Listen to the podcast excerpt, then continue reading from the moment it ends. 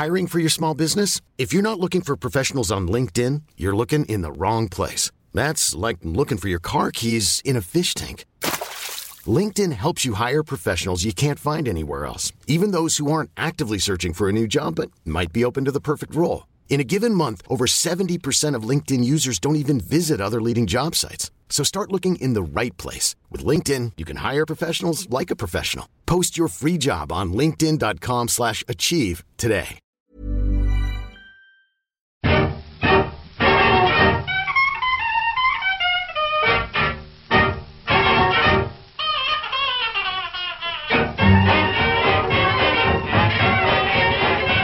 Buenas, amigas y amigos. Bienvenidas, bienvenidos una semana más al podcast Reload, programa sobre videojuegos que hacemos desde anightgames.com. Vamos a saludar. Voy a saludar, y vosotros también podéis hacerlo en casa. ¿eh? A mí me gusta mucho lo de hablar con la tele y con la radio. Esas cosas de viejos que me parecen entrañables. Vamos a saludar, qué narices, vamos a hacerlo todos. A Víctor y a Marta. ¿Qué tal? Buenos días, bien. Buenos días a todos. ¿Vosotros habláis con la tele o con la radio? Yo la verdad que sí. De vez en cuando, ¿no? Claro, de vez en cuando. Eh, con los anuncios, a veces cuando me da coraje. Pero con, lo- con los podcasts hablo mucho, especialmente con los hermanos podcast. Me siento como la hermana podcast. Claro. Eso está guay. Creo que con Noel y con el Emato hay que hablar, claro. Yo hablo con el telediario, normalmente. Franganillo, Carlos Franganillo, telediario de televisión española. Cuando al final dice, muchas gracias por, por estar con nosotros, como que da las gracias, ¿no? A la audiencia. Yo le digo, muchas gracias a ti, hombre. Franganillo. Es- ese tipo de interacciones a mí me gustan mucho. Estoy desconectado de, de- de los informativos, los miro poco últimamente. Pero voy a aprovechar, ya que se me abre esa oportunidad.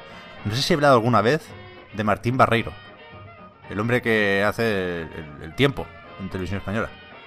Me parece un profesional impecable. Como, En- como la copa de un pino. Me encanta cómo lo hace. Me encanta cómo lo hace. Un servidor público, para mí es esto. Increíble. Creo que Tío genial.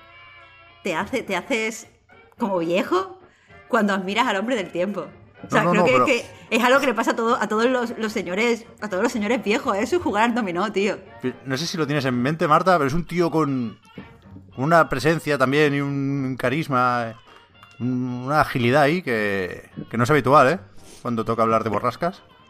Pero Pep, yo es que soy que joven, yo veo el tiempo en una app. Como los jóvenes. Nunca aciertan. app que- Las apps Una app son una no mierda. aciertan nunca. Martín Barreiro, Martín Barreiro, dos cosas. Una, que salió en un videoclip ¿Qué dices? del grupo musical Carolina Durante. ¿Qué dices? Sí, sí. Lo dijo en las, o sea, en las noticias. Me acuerdo que se lo preguntó Franganillo ese día. En plan, oye, que ha salido en un videoclip. Y él, sí, sí, jaja, lo pusieron y todo, ¿sabes? Hostia, fue, fue muy guay. Y, y a mí su presencia me gusta porque es, porque es serio, es creíble y los trajes le quedan muy mal. Eh, No da una presencia vanidosa. No digas esto. Le quedan, le quedan muy apretados siempre, fíjate. Pero no le el queda, sobaco. no le queda tira, mal. tira el sobaco. No le queda mal. O sea, se no le nota. quedan mal, pero le quedan, le quedan apretados. Bueno, se, se puede llegar a notar, y eso juega a su favor, que no va en traje él. Ah, Se lo pone ahí, ¿sabes? Él va Eso, con, claro, claro. con sus bambas, con sus tejanos, seguramente, y ahí se cambia. Pero, pero lo hace bien, se pone en el papel. eso no da un aspecto vanidoso, No, no, no. re- desagradable. La credibilidad está intacta siempre. Pues que yo solo quiero aprovechar, ya que estamos hablando de hombre del tiempo de- y de personas que dan el tiempo, para decir que, ¿sabéis quién es Mercedes Martín que da el tiempo en Antena 3 por las mañanas? Gente en el 3 no lo veo, la verdad. Ya, yo tampoco, por el nombre no, pero creo que sé quién da el, el tiempo en Antena 3 por la mañana, sí. Bueno, pues es rarísimo porque un día estaba yo por la mañana así poniendo la tele, yo nunca pongo la tele, la noticia ni nada, pero me dio por ponerlo y, y esa chavala estaba conmigo en la, en la carrera, tío, esa, esa tía tiene do- dos carreras, eh, Ah, eh, eh, es licenciada en Ciencia del Mar y Ciencias Ambientales, está dando el tiempo, yo, yo pensaba que las personas que daban el tiempo eran periodistas, pero no son periodistas. Y, y estoy. Yo, yo no sabía que estudiaban, pero al parecer estudian mi carrera. Y entonces, pues nada, eso que me quedé, me quedé pillada. Quería saber si teníais opiniones sobre Mercedes. Una chica majísima, por otro lado. Toda la gente del tiempo es majísima. En realidad, O sea, sí. Yo soy muy fan de la gente que da el tiempo. Mm, Tienen muy buen muy buena actitud siempre, como que hacen por interesarte por el tiempo. ¿no? Yo quiero que me digas cuánto, cuánto va a hacer en mi ciudad, ¿no? Pero me gusta eh, pues que un poco te conecten con. o sea, te conectan de, de, una forma elemental. Elemental casi en un sentido Final Fantasy, ¿no? Como de piro. ¿Sabes? Como de los elementos, realmente. Con, con, con toda España. Y con, y con el mundo. ¿Sabes? La calima. La calima. Tú dices, joder, la calima es una cosa como de Canarias, ¿no? Que es, un, es una región que lamentablemente la tenemos un poco como la hacemos de menos porque están a tomar por el culo y como que no hablan raro, como son gente muy distinta. Pero, pero gracias al tiempo tú dices, hostia, la calima, ¿no? Como que es una cosa que nos, que nos llega de ellos. Eh, la, el, el, frío que primero lo hace aquí y luego se va moviendo y, y, lo notas luego tú y luego lo van a notar los siguientes. Como que está bien, es el, la, la, naturaleza en acción. Y siempre, y siempre eso, hacen mucho por, por interesar a la peña de, de, en el clima, que me parece muy importante. Es, es un poco como si mira, miraron no tus cacas. Hostia. Interesarte interesarte o no por tu, por tu estado de salud, al final. El, y, y eh, por último, ya por terminar este eh, elogio del, del, hombre del tiempo y de la mujer del tiempo, eh, en el Sálvame, cuando, cuando estuvo el anticiclón este, el, ¿cómo se llamaba? No me acuerdo. El Filomena, el Filomena. Pero no era un anticiclón, no, el, una borrasca. La, la, la, borrasca Filomena. Ah. O lo que sea, la, la, Filomena. No tienen nombre los anticiclones, creo yo. Pues, de, pues igual deberían. ya, yo igual te digo que no. Yo te, no te digo igual que no. nos los tomábamos más en serio. eh, llevaron a la mujer del tiempo de, Mediaset al Sálvame. La tenían ahí como de, de colaboradora. Y, solo hablaba sobre el Filomena, claro. Como para dar información de servicio público sobre el Filomena. Hay mucha gente que ve el Sálvame y no las noticias. Es lo que quiero decir, ¿no? Está bien que introduzcan en medio del Sálvame. Y cuando pasan cosas serias, digamos, de política y tal, también lo meten en el Sálvame directamente. Me, Yo no me puedo creer guay. que tú puedas, tú puedas relacionar todo con el Sálvame. No me lo puedo creer, Víctor. ¿Cómo, ¿Cómo, lo haces? Eh, Cualquier cosa, tú tienes un tema sobre el Sálvame. O sea, yo, no yo no relaciono todo con el Sálvame. El Sálvame se relaciona con todo. Entonces, en, yo simplemente recojo. O sea, yo no soy. Yo no hago nada. Yo simplemente recojo. Vamos a, contar algunas cosas de juegos, va. Que supongo que la gente tiene ganas de empezar con el State of Play porque está fresco, lo vimos ayer por la noche, lo comentamos en directo. Esta mañana, Marta, tú lo has resumido también en la recarga activa, con lo cual estamos todos al día, pero hay que tirar para atrás, hay que tirar bastante para atrás. Han pasado varias cosas esta semana y, de hecho, poco después de grabar el último podcast, eh, fue lo de la BlizzCon, que por lo tanto no hemos tenido ocasión de comentarlo aquí. Creo que fue lo bastante poco importante, y ahí le estoy poniendo comillas, ¿eh? porque Blizzard sigue siendo Blizzard, pero igual no hace falta que hablemos del WoW o del Hearthstone y podemos equiparar la BlizzCon a solo Diablo 2 Resurrected, ¿no? Que fue el anuncio gordo, aunque ya sabíamos que se venía porque se dejó caer como poco cuando se habló de que Blizzard incorporaba Vicarious Vision. Por cierto, va a salir también Tony Hawk por Skater 1 más 2 en Switch y consolas de nueva generación. Eh, pero ahora lo hemos visto ya, vaya, este Diablo 2 Resurrected, que yo sobre todo tengo curiosidad por saber qué, qué piensas tú, Víctor, que, que, eres fan del Diablo y entiendo que has jugado o jugaste en su momento sobre todo al 2. Al que más he jugado es al 2, efectivamente. Yo creo. Al 2 o al 3. Al 3 es que jugué. O sea, al 3 he jugado mucho más de lo que yo mismo quiero asumir en realidad. Pero porque estuve años y años jugando al Diablo 3, ¿eh? Pero es que al 2 también, en realidad. El 2 igual es, el, es con el que más conexión emocional tengo. Si lo quieres poner así, ¿no? Porque jugué de adolescente, Tengo muchas anécdotas. qué sé, mis colegas y yo alquilábamos un ciber por las noches para ir a jugar, bla, bla, bla, ¿no? Todo eso. Creo que mucha gente está en, esa situación, ¿no? Nos, nos pilló a mucha peña en ese momento de, de adolescencia, tiempo libre, jugar mucho, etcétera. Y aparte es un buen juego. Y a mí el tráiler me moló, la verdad. Estoy a, estoy a, a favor. ¿Mm? ¿Te lo imaginabas así, el, el- el remake? O el...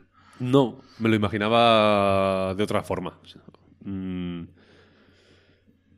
no sé cómo, o sea, no puedo describir cómo me lo imaginaba. No me lo- verlo materializado de esa forma me parece bien. El 3D me, me resultó un poco cantoso al principio. He, he visto mucho el tráiler, ¿eh? Entonces igual me he acostumbrado. Pero creo que es fácil acostumbrarse. Y me fío. Más allá de, de, consideraciones particulares, la cuestión es que me fío de Vicarious Visions. Entonces, eh, creo que lo van a hacer bien. Lo que sí me pasó, tanto con ese tráiler como con el de Diablo 4, es que lo que muestran es tan avanzado y tan hiperbólico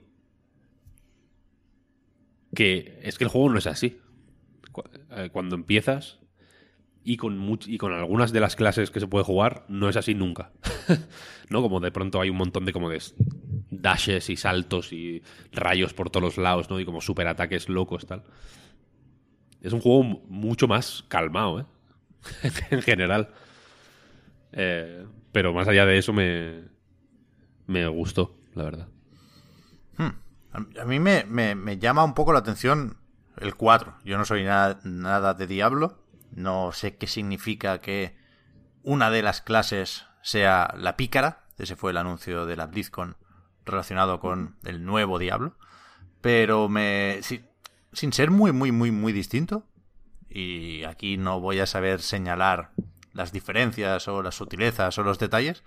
Pero me, me atrae el 4 y me parece muy feo el 2. Y tampoco. No sé de dónde sale esa fealdad, porque tampoco lo veo excesivamente fiel al Diablo 2 original, ¿sabes?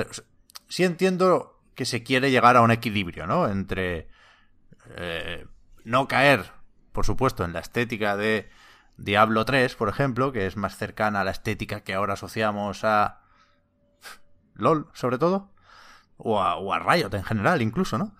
Pero Bueno, y al, WoW, ¿eh? Un poco. también, también, también, es verdad. No, no. O a Warcraft 3, ¿eh? La estética es. Si alguien te- tenía derecho a patentarla en algún momento, ese alguien era Blizzard, ¿eh? No, no estoy diciendo lo contrario. Pero. pero no sé dónde cae la, la estética de este Resurrected. Y en cambio, sí, sí veo más una evolución de la estética de Diablo 2 en Diablo 4. Que evidentemente es el nuevo y evidentemente está para otras cosas, ¿eh? Y es, y es normal que desde fuera me atraiga más uno que tiene un 4 que uno que tiene un 2, ¿eh? Pero, pero vaya, lo que quiero decir al final es que, es que me alegra, Víctor, que a ti sí te convenza el, el- remake. Ellos hablan de remasterización. No sé si es consejo de Activision. Activision Blizzard en general les gusta más la palabra remasterización que la palabra remake, aunque yo creo que la de remake implica más trabajo, implica un cambio mayor y por lo tanto implica un producto más atractivo. Pero ellos hablan de remasterización. Eh, pe- Pero respecto a la estética, o sea, yo entiendo que, que no te guste, pero mi, mi interpretación cuando lo veo es que han, han intentado ser lo más, o sea, modernizarlo, pero siendo lo más respetuoso posible. De hecho, en todas las comunicaciones eh, que han hecho alrededor del juego, en todas están reforzando el, eh, bueno, queremos que lo- los fans reconozcan eh, el original, queremos mantener la- lo que llaman rarezas de- del título original, señalan, por ejemplo, los errores de traducción y cosas de esas. Eh, queremos que estén intactos los detalles, no sé qué, no sé cuánto. Y cuando yo veo la estética, sí que me parece que el intento es ese. Tenemos que ser un poco modernos, pero tampoco nos podemos pasar de modernos porque aquí la gente tiene que reconocer lo que le gustaba. No, sin duda esa es la intención, ¿eh? Pero yo, yo no, no, no veo solo en el tráiler el original ahora en 3D. Pero bueno, tampoco... tampoco. Pero, o sea, yo esto creo que tiene que ver, de alguna manera, con esto que he dicho antes de que el juego no es tan frenético y tan tal como se ve en el, en el vídeo en general. porque es, una, es un desfase. El Diablo 2, mm, el, el 1 es, es más extremo en ese sentido. ¿no? A medida que avanzas, va siendo, sí va siendo más ágil. Pero el 2 es un juego bastante, bastante lento y bastante de dar paseos en soledad, sin, ¿sabes? Sin mucho, más o menos lento. Se puede correr, pero no mucho, porque se gasta muy rápido el, la estamina. Mm, no sé.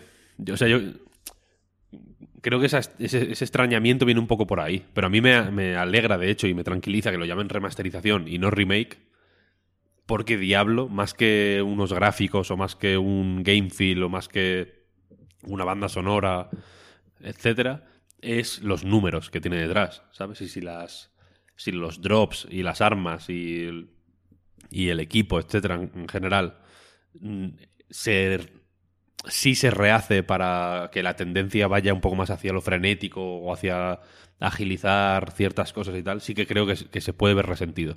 Porque Diablo 2 es Diablo 2. Y, y, Diablo 3 es Diablo 3 y, y Diablo 1 es Diablo 1. Pues, parece una tontería esto que estoy diciendo, pero no es así, porque las, las, las stats y el, el, ritmo al que caen las cosas y el ritmo al que encuentras cofres y cómo encuentras esos cofres, si son random en mayor o menor medida, etcétera, etcétera, eh, es, lo, es lo que hace esos juegos, un poco. Entonces me alegra eso, que no, que no se quiera rehacer tanto e, incluso que se quieran conservar cosas que están, mm, entre comillas, mal, ¿no? Porque forman parte de la, digamos, de la naturaleza misma del juego, me, tranquiliza, la verdad. Yo estoy, yo estoy a tope, ya digo. Me has convencido, ¿eh? me has convencido bastante con esto último. Eh, señalar, que no lo he dicho al principio, que esto incluye tanto el Diablo 2 original o vainilla como la expansión Diablo 2 Lord of Distraction y que saldrá en 2021, ya veremos cuándo, para PC, Xbox, tanto One como Serie X, Serie S, PlayStation 4, PlayStation 5 y Switch. ¿Qué tira más aquí, Víctor? ¿El clic del ratón o el portátil de la Switch? El clic, el clic. Es un juego de ratón, es un juego de ratón. No, a mí no me rayéis. Lo intenté con el Diablo 3 en consolas, pero mm, yo soy de ratón. No me meto con la gente que, que lo quiera en consolas. Es muy apetecible en Switch, yo creo, este. Pero... El 3, por lo visto, se juega muy bien en Switch. bueno, se, juega muy bien en consolas en general. Ah.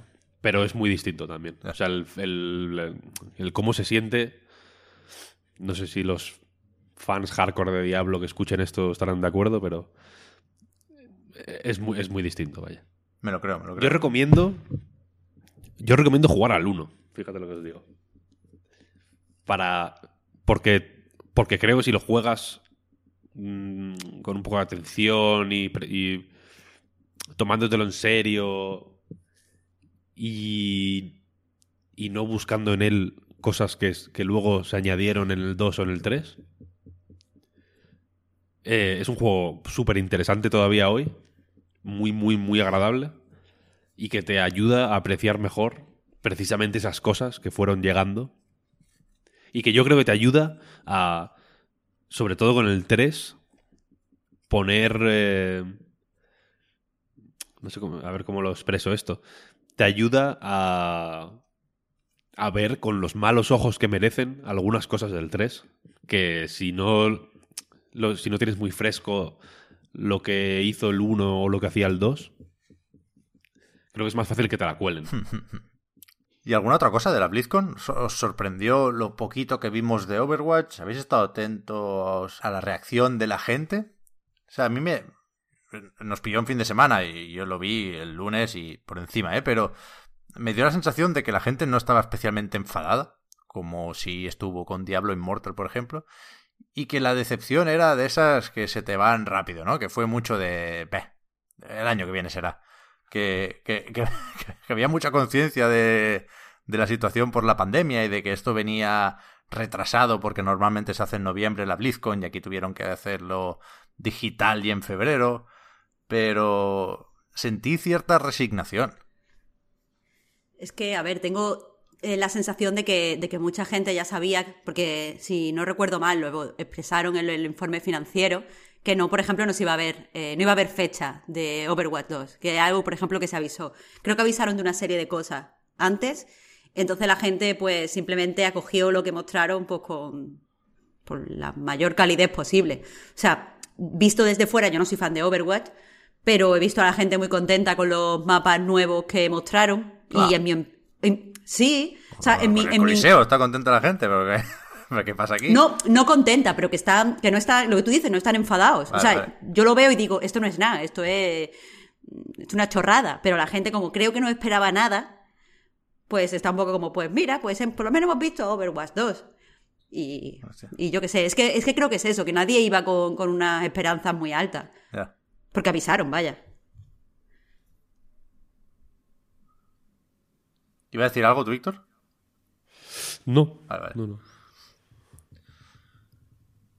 Pues no sé cómo estaba hoy, como siempre, vamos a estar midiendo expectativas y hype y decepciones todo el rato, ¿eh? Pero no sé cómo estaba la gente de a tope con Vampire, The Masquerade, Bloodlines 2.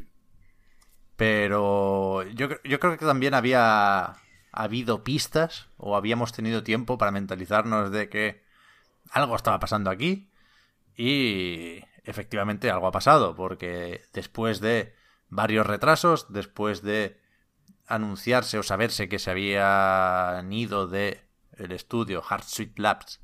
Varios desarrolladores claves, director creativo, mm, jefe de narrativa o algo así, guionistas, vaya, y gente responsable de, de hacer que Bloodlines 2 contara su historia, pues ahora sabemos que Paradox Interactive ha decidido quitarle el proyecto a ese estudio de desarrollo, Sweet Labs, están en Seattle, Washington, esta gente, se lo van a dar a alguien que no sabemos quién es todavía y que por cómo lo decían en el comunicado parece que ya están en ello, es decir, hablaban de hemos empezado una colaboración o algo así con ese nuevo equipo y evidentemente esto hará que el juego no pueda salir como estaba previsto en 2021.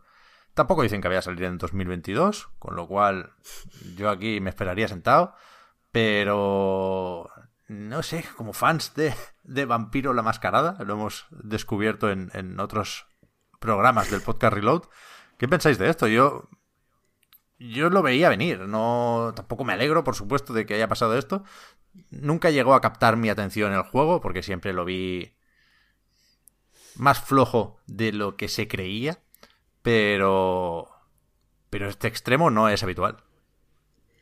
Claro, a ver, yo creo que si alguien seguía emocionado con el juego era porque no estaba prestando demasiada atención. Aunque sí entiendo que estuviéramos, yo también, emocionados en un primer lugar, o sea, en un primer momento, no solo por el Bloodline 1, sino porque no sé si recordáis esa especie de ejercicio metanarrativo que sacaron al principio para el anuncio, que era como una especie de Tinder.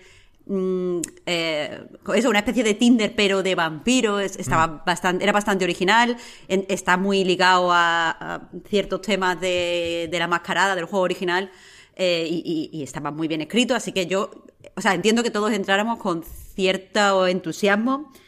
La demo no estaba mal, quiero decir. No, no es que el- ayer o antes de ayer la estaba viendo eh, en YouTube pues no estaba mal, eh, no apuntaba, no era para decepcionarse. Es cierto que después lo... re- A ver, Pep, para dese- ten en cuenta que era una demo pre-alfa, ¿podía ser? O yo qué sé, algo como súper... Sí, Era muy temprana. Yo- muy, muy, Sí, muy temprana. Visto Y lo- visto, pone- yo, lo dudo de que fuera una demo de verdad, pero bueno, eso es otro tema, esa es otra batallita. Pero co- como mínimo el combate estaba para tirar, vaya. Sí, sí, pero, o sea, la ambientación tienes, estaba tienes toda bien. la razón. Si, pero si la- quere- si- eso, si queremos ir por ahí, estoy de acuerdo. La ambientación estaba guay. Eso, eso es lo que iba a decir, que eh, es cierto que había muchas cosas que había que trabajar, pero creo que te, advertían al principio, o por lo menos en el vídeo que, yo estuve viendo ayer en YouTube, salía un aviso en el propio juego de que esto era una, una demo pre-alfa, si no me equivoco. Eh, y, y y yo veía el espíritu del juego en esa demo. O sea, yo estoy hablando de motivos para que nos ilusionáramos, y ahí había. Eh, y lo que pasa que, claro, es lo que tú dices, entre lo- los retrasos, la mala comunicación, porque no es solo la salida de, Cara Ellison y, de, ¿cómo se llamaba? No me acuerdo cómo se llama, el director creativo que también trabajó en el primero, no, no tengo ahora mismo el nombre, pero no es solo ya la salida de, toda esta gente, es lo mal que se, que se anunció toda esta, toda esta salida, porque si no lo recordáis, el, el director creativo eh, se enteró de que lo habían echado básicamente por la prensa y estaba como muy dolido porque decía que, que él, bueno, había usado su tiempo personal y su esfuerzo y su imagen para promocionar el juego y que este juego lo sentía como propio y que tal y que no, no se esperaba que lo fueran a echar. O sea, que, que ahí ha tenido que pasar algo, no, no, no es lo normal de, bueno, pues los desarrolladores a veces se van, como dijeron con, con Cara Ellison. Dijeron algo así como, eh, ella se ha querido ir, quiere hacer otras cosas, la gente creativa es así. Mm, ok, pero ¿qué ha pasado con estos dos señores que no sabía que se iban? O sea, eh, hay, hay algo especialmente raro y, y especialmente malo en ese, en ese desarrollo y evidentemente no es para estar ilusionado, yo tengo cero ilusión, pero me gustaría recordar a los fans de, de Vampiro que eh, la licencia ya no es, no, es, exclusiva y ahora mismo hay muchísimos estudios trabajando en juegos de vampiro, esperanzando por Drew Distant, que ya ha demostrado que hace juegos buenos y que entiende bien el material original, e incluso los... los eh, ay, ¿Cómo se llama este estudio? Ya empezamos. Bueno, que hay, creo que hay cuatro o cinco juegos ahora mismo de vampiro en desarrollo, algunos pintan mejor que otros y que siempre nos quedan los de Draw. Así que podemos despegarnos un poquito de Bloodline. Bueno, y también eh, recordar que el primer Bloodlines es bastante pedorro ya. Quiero decir que que si el juego sale pedorro, toda, todavía aún así puede ser un gran juego y un clásico de culto en el futuro. No quiero ser yo, quiero decir, no, quiero ser. No, no quiero, eh, digamos, aguar la fiesta, pero es que el primero ya es. Es un juego que ha tenido que ser arreglado por la comunidad, que salió catastrófico, que tiene fallos garrafales por todos lados, ¿no? Y aún así, quiero decir, está bien. O sea que hay esperanza. A ver, ¿tenéis alguna apuesta sobre quién puede coger este desarrollo ahora? Mm. Vaya usted a ver. Ya, es que tampoco sé quién tiene Paradox en, en la agenda para llamar, pero es verdad que, que tienen una mala racha los simuladores inmersivos, ¿no? Porque con System Shock 3, vete a saber, Deus Ex no se le espera ya porque está Eidos Montreal con otras cosas. Eh, si queremos meter en este saco, que yo creo que podríamos, Dying Light 2, también ha habido informaciones poco halagüeñas esta semana. Y el pobre Warren Spector tiene que tener un disgusto ahí que no se lo quita nadie. Ya, ya, ya. A ver, a ver, ojalá salga, salga esto bien. Ah, ya he encontrado por fin el estudio al que me refería antes, perdona Pep, No. que es Beatback Wolf, que verdad, el juego eh, que van a sacar se llama Swansong y en mi opinión tiene bastante buena pinta. No, o sea, verdad, por, por las cierto. cosas que han estado diciendo ellos en su propio blog, creo que puede, puede molar bastante. Así que, que lo tengamos en mente. Yo tampoco, me- es que yo sabía que, que el estudio se llamaba algo con lobo y hacían un juego de vampiros, pero no, no lo estaba ordenando en mi cabeza. Sí, sí, sí. Otro va, y, ahora dejamos de ser bajoneros o, no, pero, pero yo creo que vamos a subir un poquito respecto a Anthem. Pero primero hay que, hay que pasar por ahí, hay que pasar por Bioware, porque esta semana también hemos sabido que eh, no va a seguir adelante esa revisión o esa reformulación, ese Anthem 2.0 o Anthem Next, lo llamaban por ahí, que, pretendía, pues, no sé, remontar un poco con la propuesta del juego original, que estaba abandonadísimo precisamente porque el pequeño equipo que quedaba trabajando en Anthem lo estaba haciendo con vistas a, a sacar esta nueva versión, pero en Electronic Arts han dicho que no es que no es la prioridad ahora, que se metan dentro del grupo que está trabajando en Dragon Age 4, porque supongo que la prioridad es sacar ese juego lo antes posible y también ese Mass Effect que anunciaron eh, los Game Awards fue, quizás. Y que no, bueno, no esperábamos, vaya, y que vendrá después de esa trilogía que sí, que sí está más cerca. No creo que sea una sorpresa, ¿no? Además avisaron de cuando había esa revisión, cuando tenían que tomar esa decisión en Electronic Arts. Y yo creo que es, que es lo correcto, vaya, que no se entendería que teniendo en el horno Dragon Age y Mass Effect eh, se colara aquí un Anthem. Pero también es verdad que si en algún momento alguien confiaba en el éxito de este juego, BioWare debería estar preparada como compañía, como desarrolladora, para mantener un juego como servicio que requiere un contenido constante, una comunicación constante con la comunidad, un mimo especial en definitiva, y al mismo tiempo ir haciendo el, Dragon Age como poco, ¿no? Que ya estaba anunciado cuando salió Anthem. De nuevo, yo creo que en Electronic Arts no han hecho bien los cálculos. Ayer decía también Jason Schreier, no nos vamos a librar de él esta semana, que, que en Motif llevan cinco años haciendo un juego, un proyecto Gaia, que también se ha cancelado estos días. Mm, sí, sí. También, Rayer comentaba que Dragon Age, de hecho, iba a ser un juego como servicio más enfocado al multiplayer, pero que después del éxito de. Eh, el Fallen Order, de, Star Wars. De efectivamente, del Fallen Order, eh, como que Electronic Arts había considerado que era bueno hacer que fuera un, un juego single player, etcétera, etcétera. Y para mí buena noticia, pero bueno, Rayer también decía que había gente de Bioware que quería que fuera un eh, multiplayer. Anthem con dragones, ¿eh? Leí ayer que, que, lo llamaban los pasillos de Bioware. Imagínate, ¿eh? sí, o sea, pero... O sea, yo, yo, a ver, en última instancia entiendo el, el, el deseo de hacer ese tipo de juegos.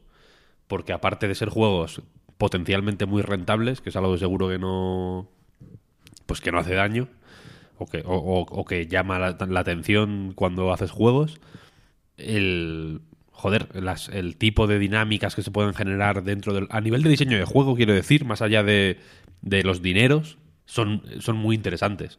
Para un estudio como BioWare, eh, pues que llevan décadas trabajando el rol, como para, como para cualquier estudio que ha hecho juegos de rol alguna vez, ¿eh? que muchos, muchos estudios tradicionalmente especializados en juegos de rol para un jugador tienen MMOs también, porque son... me parece que es, una evolución súper natural. Pero por eso entiendo que Bioware quiera mm, probar suerte con, con fórmulas de ese estilo. Mm,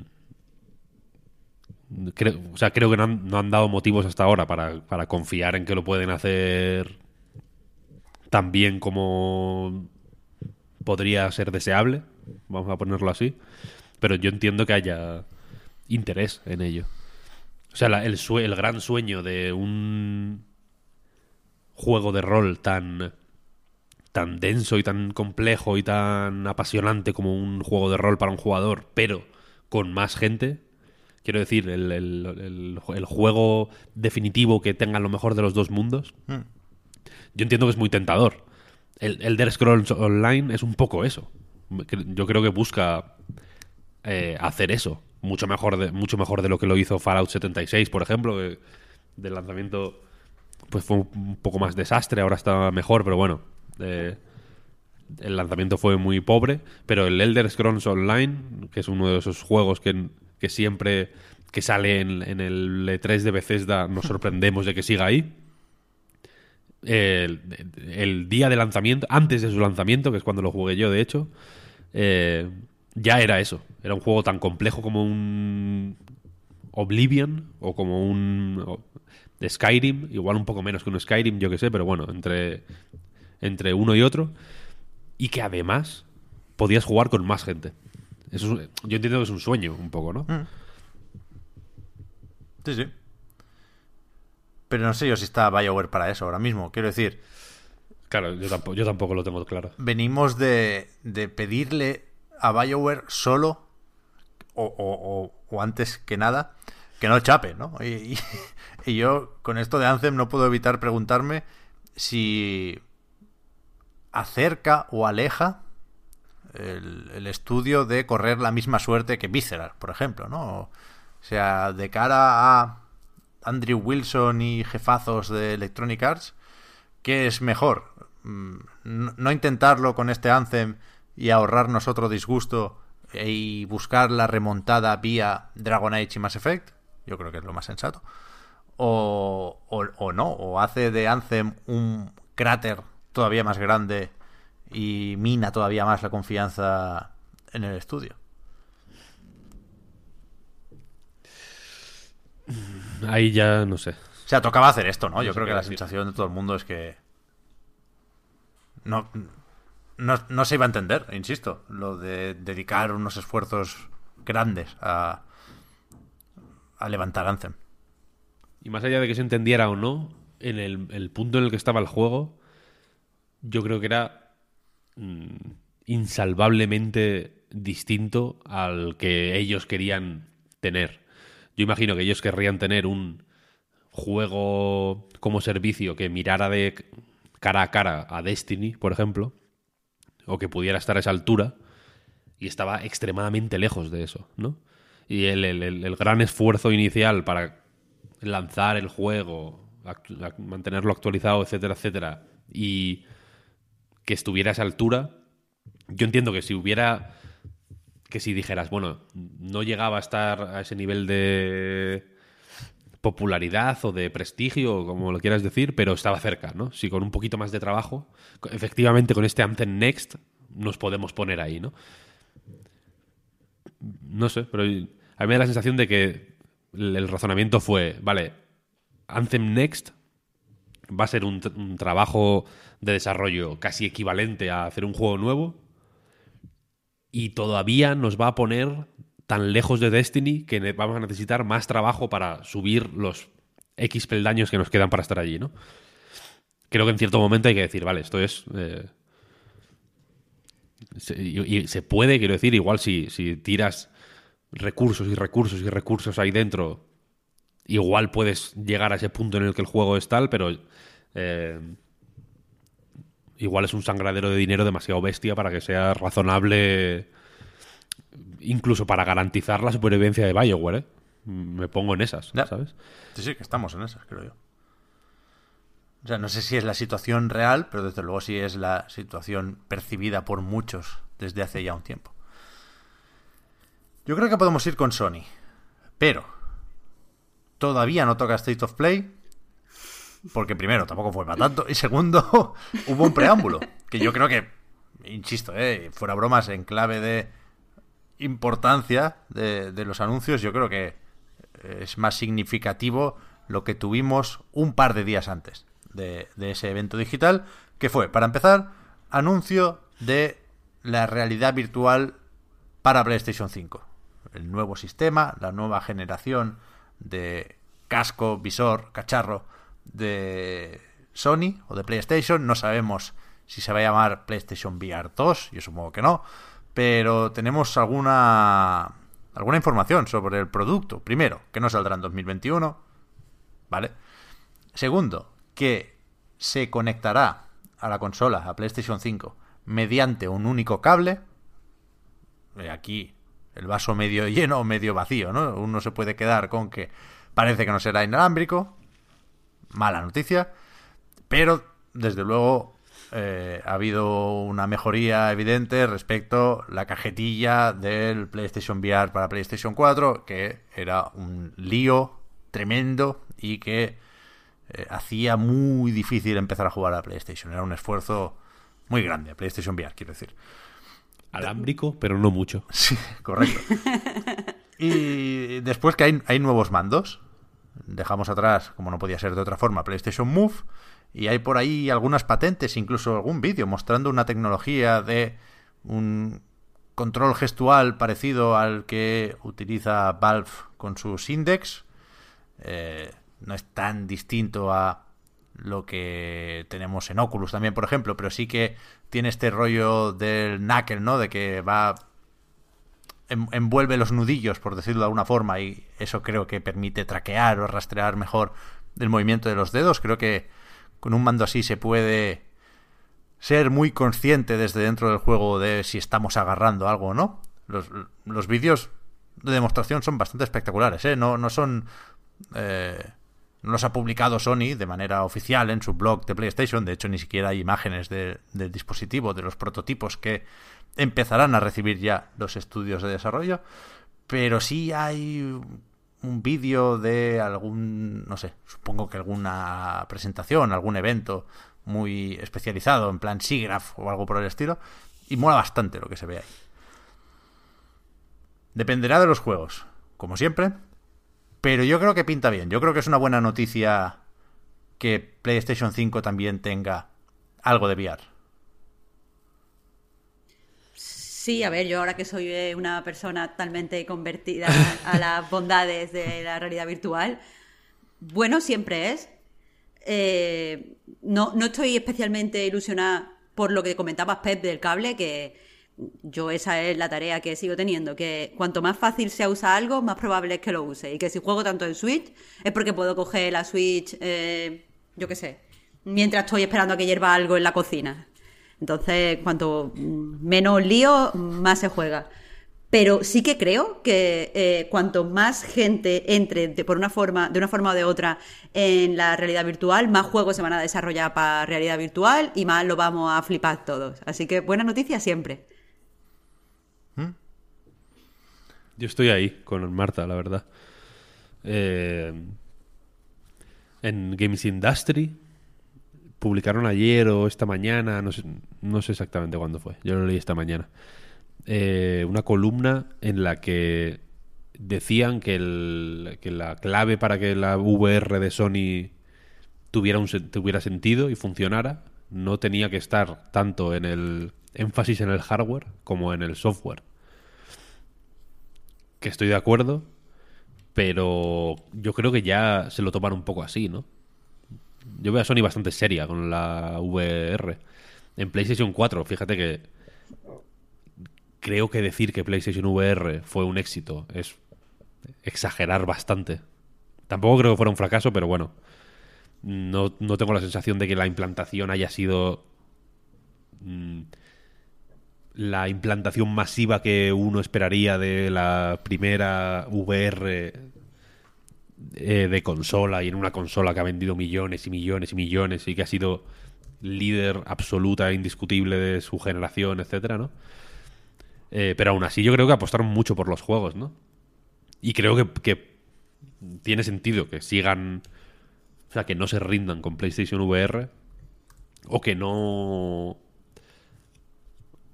o que, o que quieran apostar también por evolucionar el hardware, que creo que es crucial en algo como la VR. No tiene sentido pretender que PlayStation VR, que ya era limitado en su momento, ¿eh? recordemos, porque PlayStation VR, cuando salió, la VR de PC, hasta las más eh, baratas o accesibles o, o- o humildes, ya eran bastante mejores que PlayStation VR.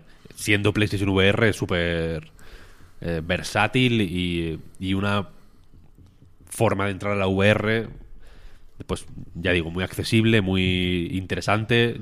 No Yo sé- juego bastante con PlayStation VR y me ha gustado siempre. O sea, nunca he tenido una experiencia de decir esto, esto es una mierda, ¿sabes? Ya, no, no sé si en ese momento había alternativas baratas en el PC, ¿eh? Quiero decir, ahí estaba o sea- Vive y Oculus y poco más. Después ya nos íbamos a lo de meterle el móvil. Sí, sí, sí, eso es verdad. Eh, Igual, bar- igual barato no es la, no es la mejor palabra. O sea, un, pero las- un- las- un Oculus Quest de ahora no lo teníamos en ese momento. No, no, no, no. no. Pero, pero las, las alternativas más. eh, o sea, menos avanzadas técnicamente. Sí, sí. ¿no? Incluso las Oculus. mm, Las, las DK1, ¿no? que- las llamaban, las del sí, que, Kickstarter. que eran, que eran como prototipo un poco, ¿no?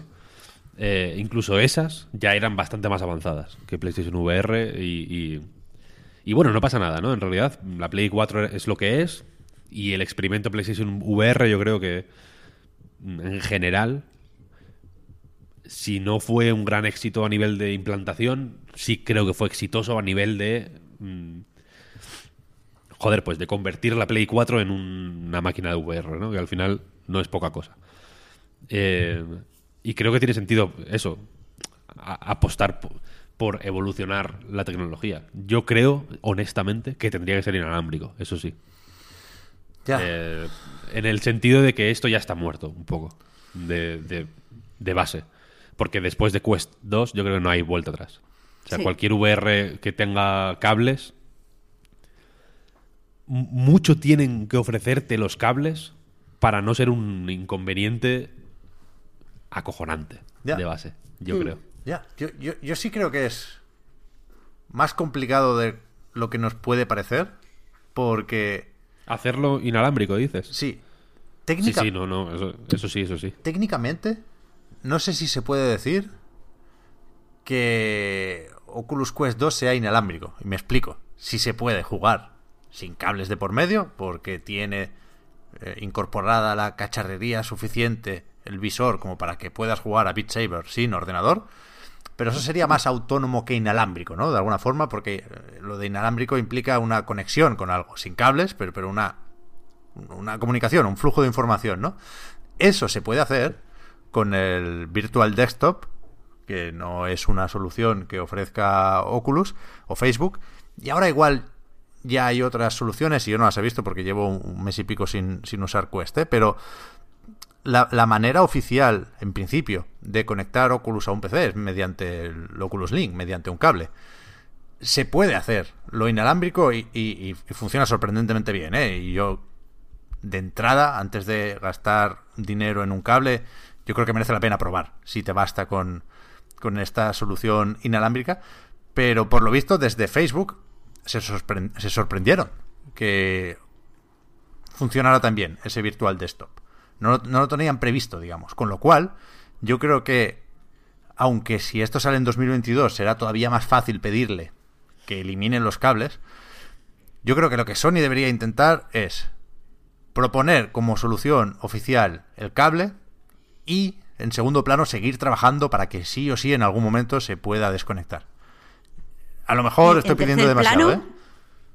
No, no, vamos, es que tiene que ser así. Y en tercer plano añadí algo para que si el gato entra en tu zona de jugar, que te avise un pitidito, hay gato, y tú ya lo paras y te pone en otro lado, o porque claro, no va a echar gato. Pero en serio, eso es muy importante. Gente que desarrolla, aviso de gato. de gato o de humano, vaya. No, el humano da igual. Sobre todo de gato. si, le, mete un, meco a, cualquier persona que es humana, pues después le bueno, a cualquier persona te lo quita y le dice, mira, perdona, es que estaba jugando, no te acerques si tengo las putas gafas. Pero un gato. o qué? Pero un gato como se lo razona, el gato después se enfada y me huye. o sea, me huye y me da pena. Que yo me acerco y le digo, ay, ven, por favor. Y un gato no hace la voltereta para atrás, como en los juegos de platino, cuando le vas a pegar. Que va, pero esas son las ficciones de los gatos. El gato se queda ahí y, te está acercando y el, gilipollas se queda ahí, después le pega y ya te digo, se va corriendo y te mira así como si, como si no te reconociera, como tú quién eres. No te conozco, ¿por qué me haces daño? Y tío, eso te parte el corazón. por favor, escúchame, Sony, por favor, ¿eh? Por favor, centrado en eso. Yo es que tengo muchas ganas de VR, me gusta mucho la VR y quiero que, por ejemplo, más gente pueda probar Half-Life Alyx. Creo que la segunda cosa que mm. debería hacer Sony después de intentar buscar una solución inalámbrica es llamar a Gabe Newell y decir que se venga al Half-Life Alyx. Veremos qué pasa con eso. Pero, aunque creo que ya podemos decir que este no va a ser eh, el sistema de realidad virtual definitivo, porque no puede serlo con un cable de por medio, estoy de acuerdo, sí creo que las mejoras evidentes, quizá no suficientes, pero sí evidentes, en todos los apartados, permiten que Sony apueste más decididamente por esto. Es decir, aunque no sea al final del viaje, el pasar de 80 cables a 1 es una gran mejora, el aumentar la resolución y el campo de visión es una gran mejora, el contar con la potencia extra de PlayStation 5 también, el tirar los putos moves a la basura y tener un sistema que de verdad permita agarrar cosas y recargar una pistola bien, bien, bien. Ya sé que lo hacía el... Ah, no recuerdo cómo era, el del London Studio bueno, no sé, se pueden recargar pistolas con el Move, pero no es lo mismo. Eh, creo que, que ahora están todos los ingredientes y que no se van a pillar los dedos como se los pillaron en PlayStation 4. Que es verdad que era una, apuesta, no sé si arriesgada, si valiente, pero es Pero sí se tiraron a la piscina cuando no estaba vacía, pero sí había poquita agua. Luego le llenaron un pelín más con la Pro, pero, pero creo que con PlayStation 5 sí puede estar llena esa piscina. Con lo cual puedes ir a Naughty Dog y decirle, vale, ahora no tienes excusa, ahora hazme tú un juego aquí. No, ahora no, Sí. no, no me puedes hacer el feo de, de mirar hacia otro lado.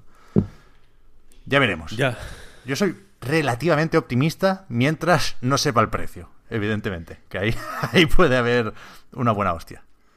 También otra cosa que, que puede ser súper interesante viniendo de Sony es que ahora que está haciendo tantos partnerships, hoy partnership con empresas, joder, es que de verdad hablo mal en castellano, imagínate en inglés, pero ahora que se está esforzando en tener todo este tipo de tratos con eh, empresas que se dedican al cine o que se dedican a la serie o que se dedican al anime y tal, puede ser interesante eh, que, que el- la VR sea algo para distribuir su experiencia.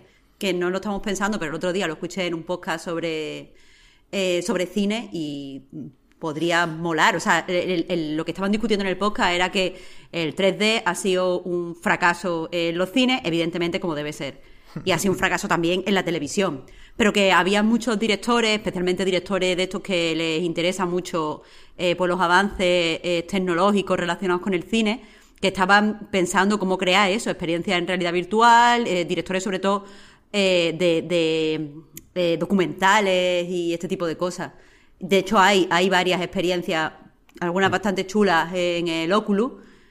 Quizá... Herzog, eh, Herzog tiene un documental en VR, yo creo. ¿eh? Sí, sí, sí, sí, sí. Por ejemplo, lo, lo decían en el, en el podcast. Eh, que ahora que eso, Sony podría mm, apostar por este tipo de experiencias, incluso aunque no sean producciones hechas directamente para realidad virtual, sino rollo, siéntete como en el cine viendo este estreno de anime patrocinado por Crun- Crunchyroll, ¿sabéis?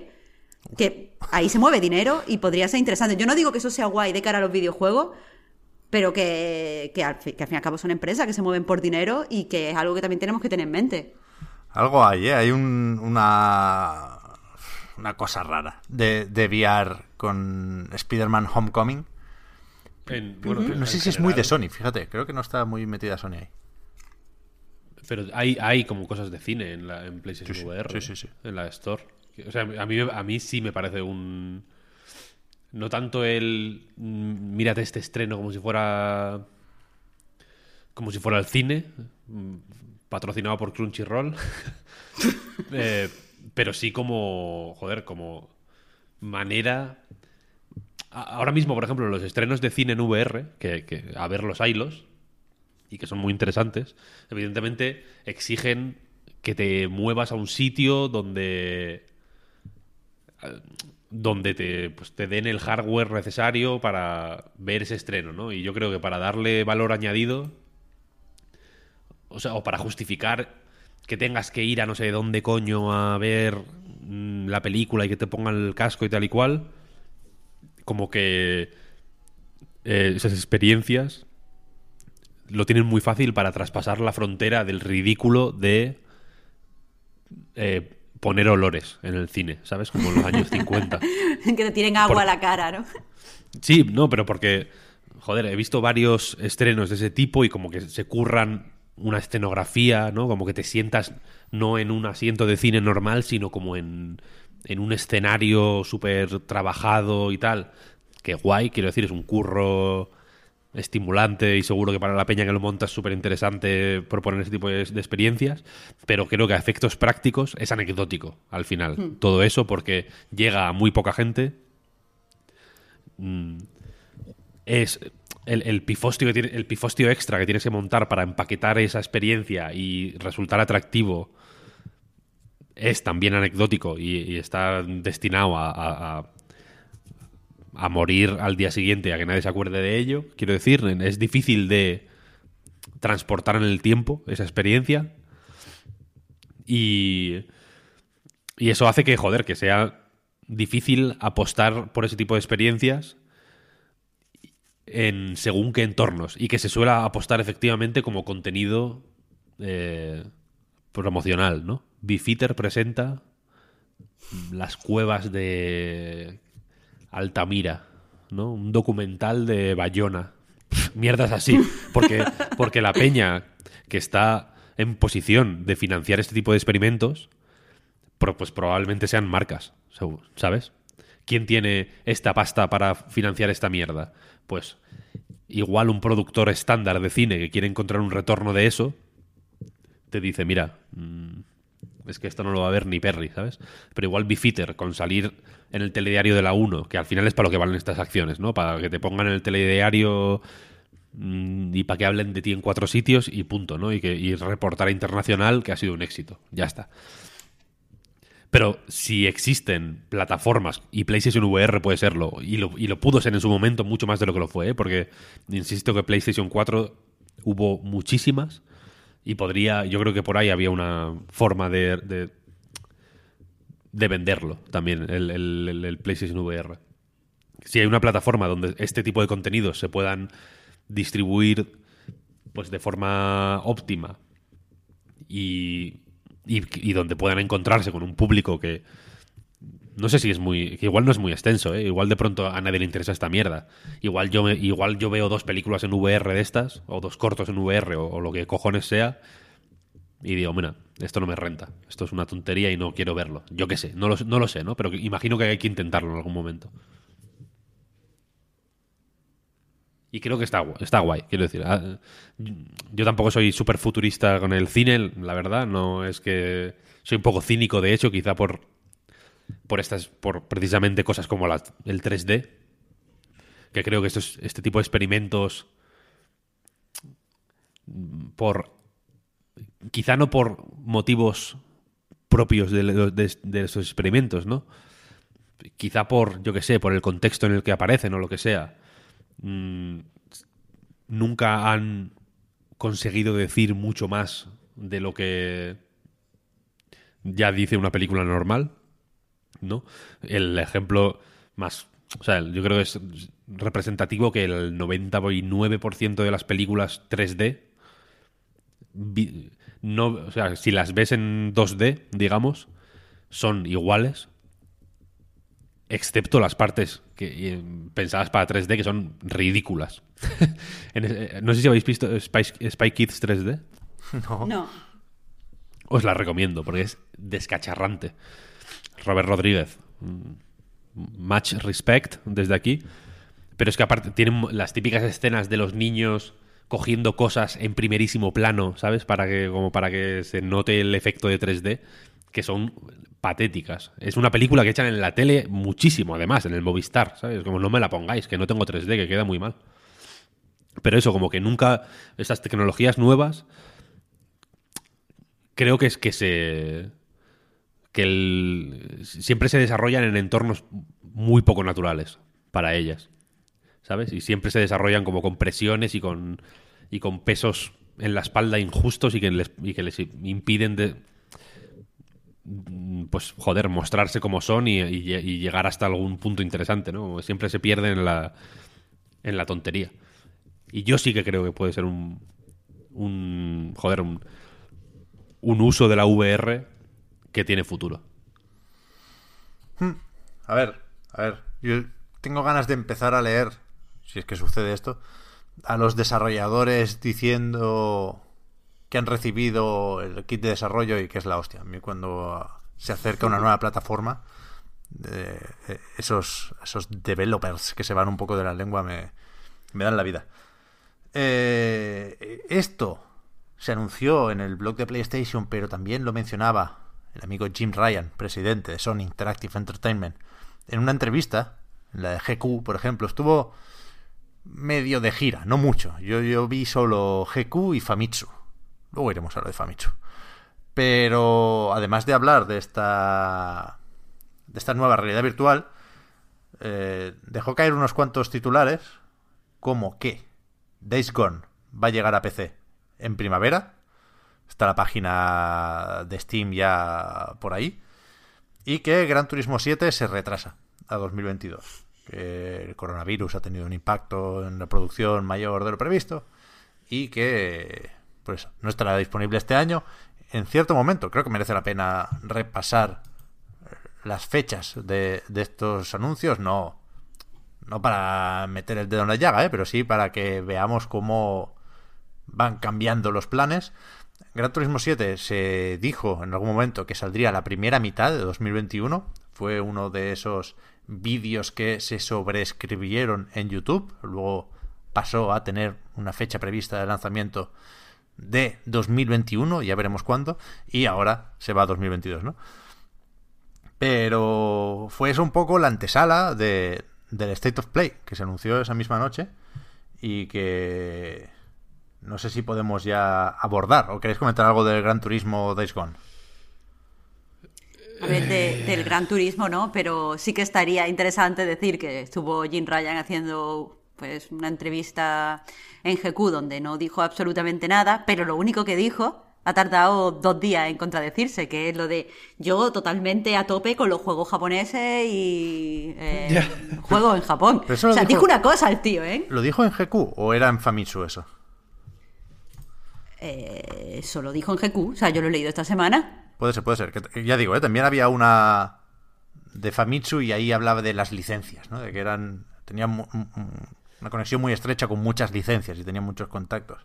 Pero sí, es verdad que narices también antes del State of Play, aunque se confirmó después, eh, aparecieron esos nubarrones del, del Japan Studio de Sony, que es algo que llevaba sonando un tiempo, y a mí estas cosas me cabrean, con lo cual voy a empezar por ahí, perdonadme, que es que, bueno, ahora el, final de la historia es que Sony confirma que está reestructurando el Japan Studio, que lo va a escalar hacia abajo, digamos, para eh, reorganizarlo alrededor del Team Asobi, que se queda como básicamente lo que se salva del Japan Studio, para hacer suponemos que algo de Astrobot o Astros, lo que sea, yo me imagino que van a ir a por la realidad virtual con un Astrobot 2, ¿no? Y, mm. dejarse de historias.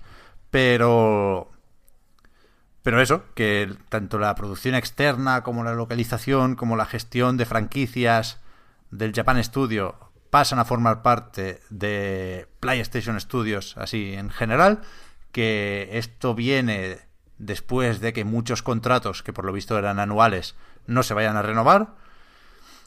Con lo cual, no se puede decir que Sony cierre el Japan Studio, pero sí algo demasiado similar, si me preguntáis a mí. A mí me, me afecta esta noticia, me jode por varias razones, porque tengo un cariño especial al Japan Studio, porque quieras que no, de ahí han salido cosas internas o vía colaboración como pues todo lo del Timico, por supuesto, o Gen Design incluso. The Last Guardian también es un juego del Japan Studio.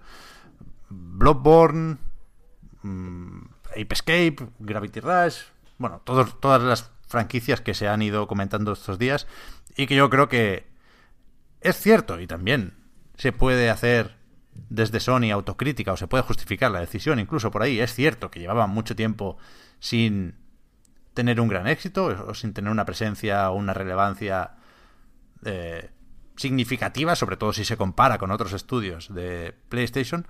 Pero no sé hasta qué punto también era por falta de recursos, ni idea, ¿eh?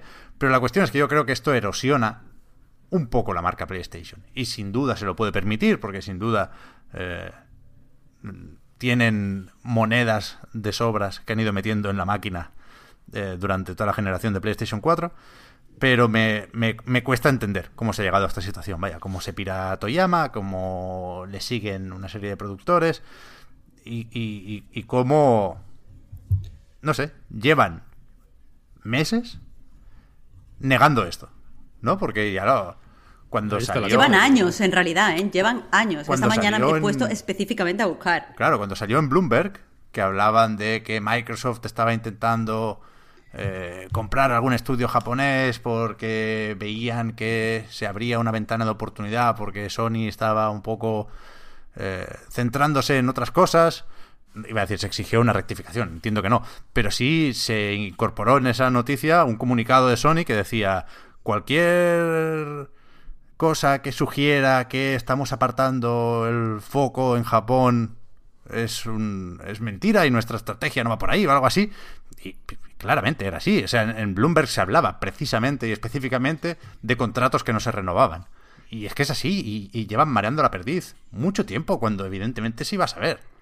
Claro, a mí lo que más coraje me da en ese sentido es que, eh, bueno, lo- los rumores me empezó a publicar ayer cuando muchos eh, desarrolladores, como tú dices, empezaron a hablar de que, bueno, era su último día y que no le habían renovado el contrato, bla, bla, bla. Sacó un artículo eh, VGC, VGC diciendo eh, básicamente que les habían, habían hablado con varias fuentes y que les decían que eh, el estudio, Japan Studios, no era rentable porque eh, se centraba especialmente en juegos que interesaran a eh, el público japonés, dejando en segundo plano la proyección que podía tener, o sea, no, no literalmente, pero la idea, la proyección que podía tener el juego a nivel mundial. Es decir, que estaban concentrados en hacer juegos que funcionaran bien específicamente en Japón.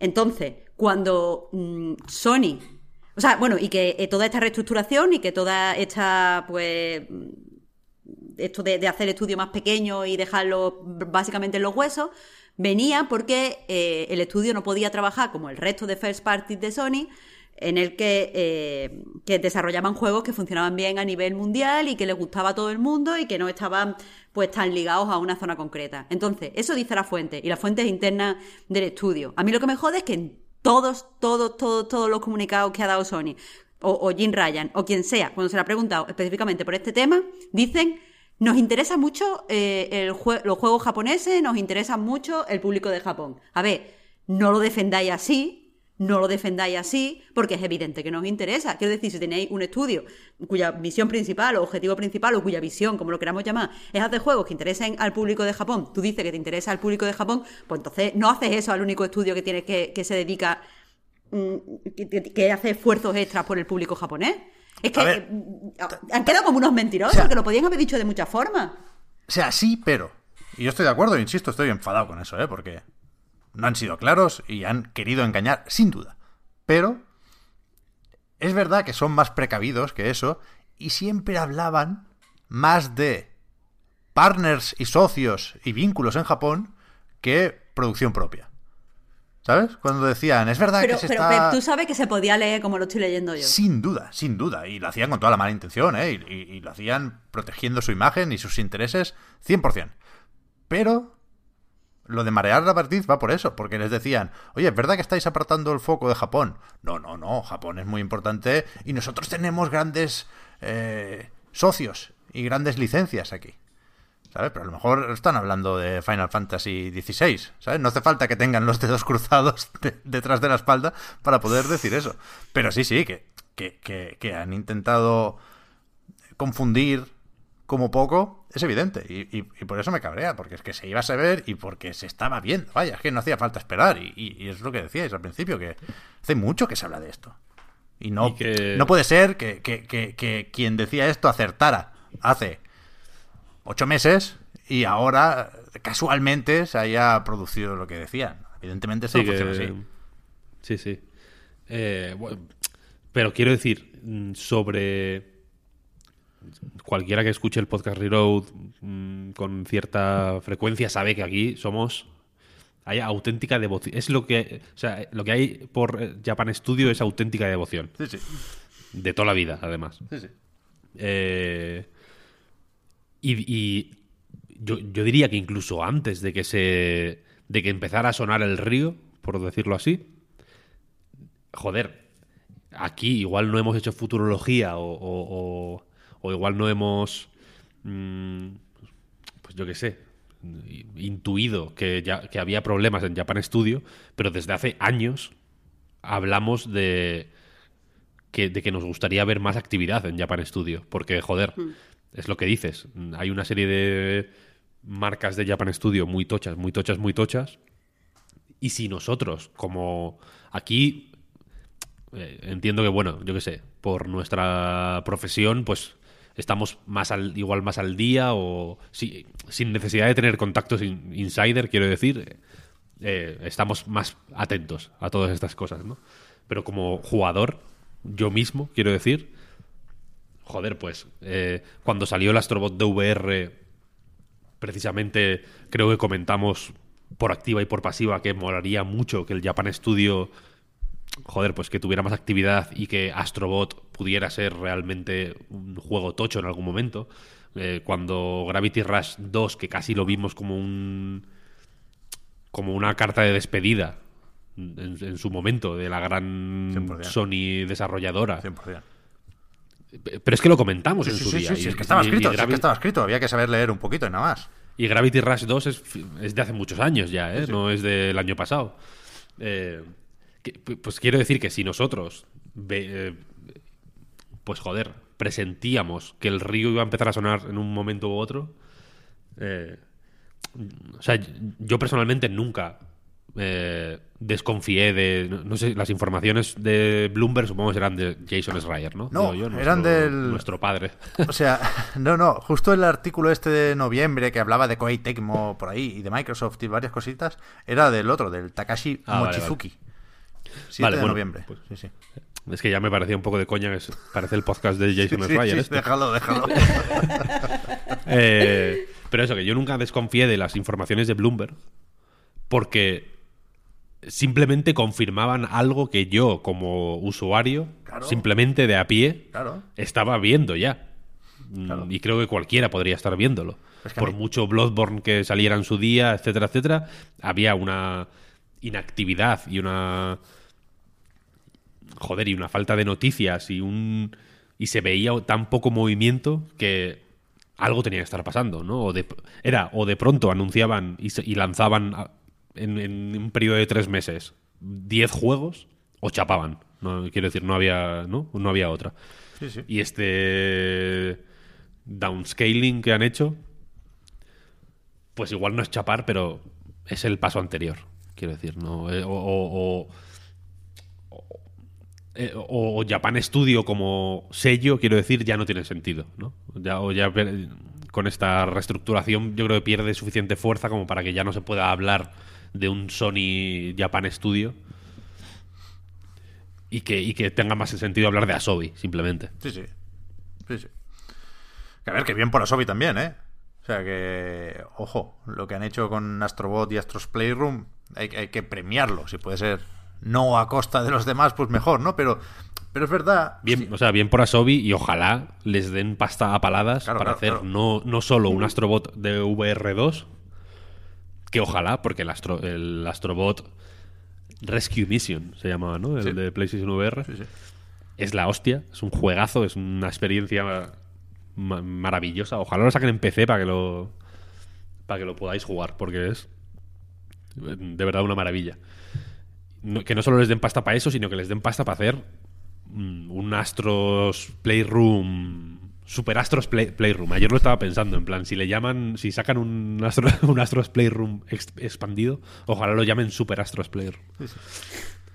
De aquí, cuidado, ¿eh? Que- que yo creo que es un asunto más complejo de lo que puede parecer, porque es tentador el decir, la habéis liado, chapando el estudio interno más longevo de la compañía y PlayStation no sería lo que es sin su Japan Studio.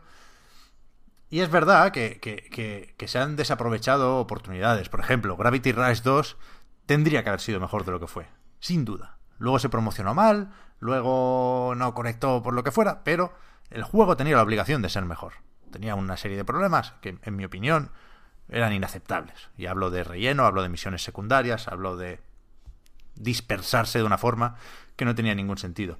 Y han- no sé, han, tenido ocasiones para hacer las cosas mejor, estoy de acuerdo, pero creo que, que aunque también es verdad que podemos mitificar el desarrollo japonés, ¿no? Porque nuestra generación, pues crecimos sobre todo con juegos japoneses y tenemos un cariño especial que seguramente no lo tienen las nuevas generaciones de jugadores y es evidente que los tiempos cambian y que hay que adaptarse y que todo eso.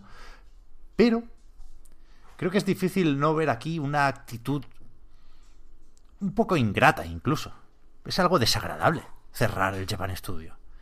Y, y creo que es una cuestión de imagen, que siempre digo que aquí podemos pecar de darle demasiada importancia a eso. Pero yo creo que hay que reivindicar la importancia de lo que no se ve. Y creo, y ayer leyendo comentarios durante el State of Play, ya no en A Night, sino en general, hasta en el directo de David Jaffe, por ejemplo, creo que no estoy solo, y esto por un lado me reconforta porque me hace sentir menos loco, pero creo que también es moderadamente significativo. Creo que hay un peligro de que Jim Ryan personifique esa actitud ingrata.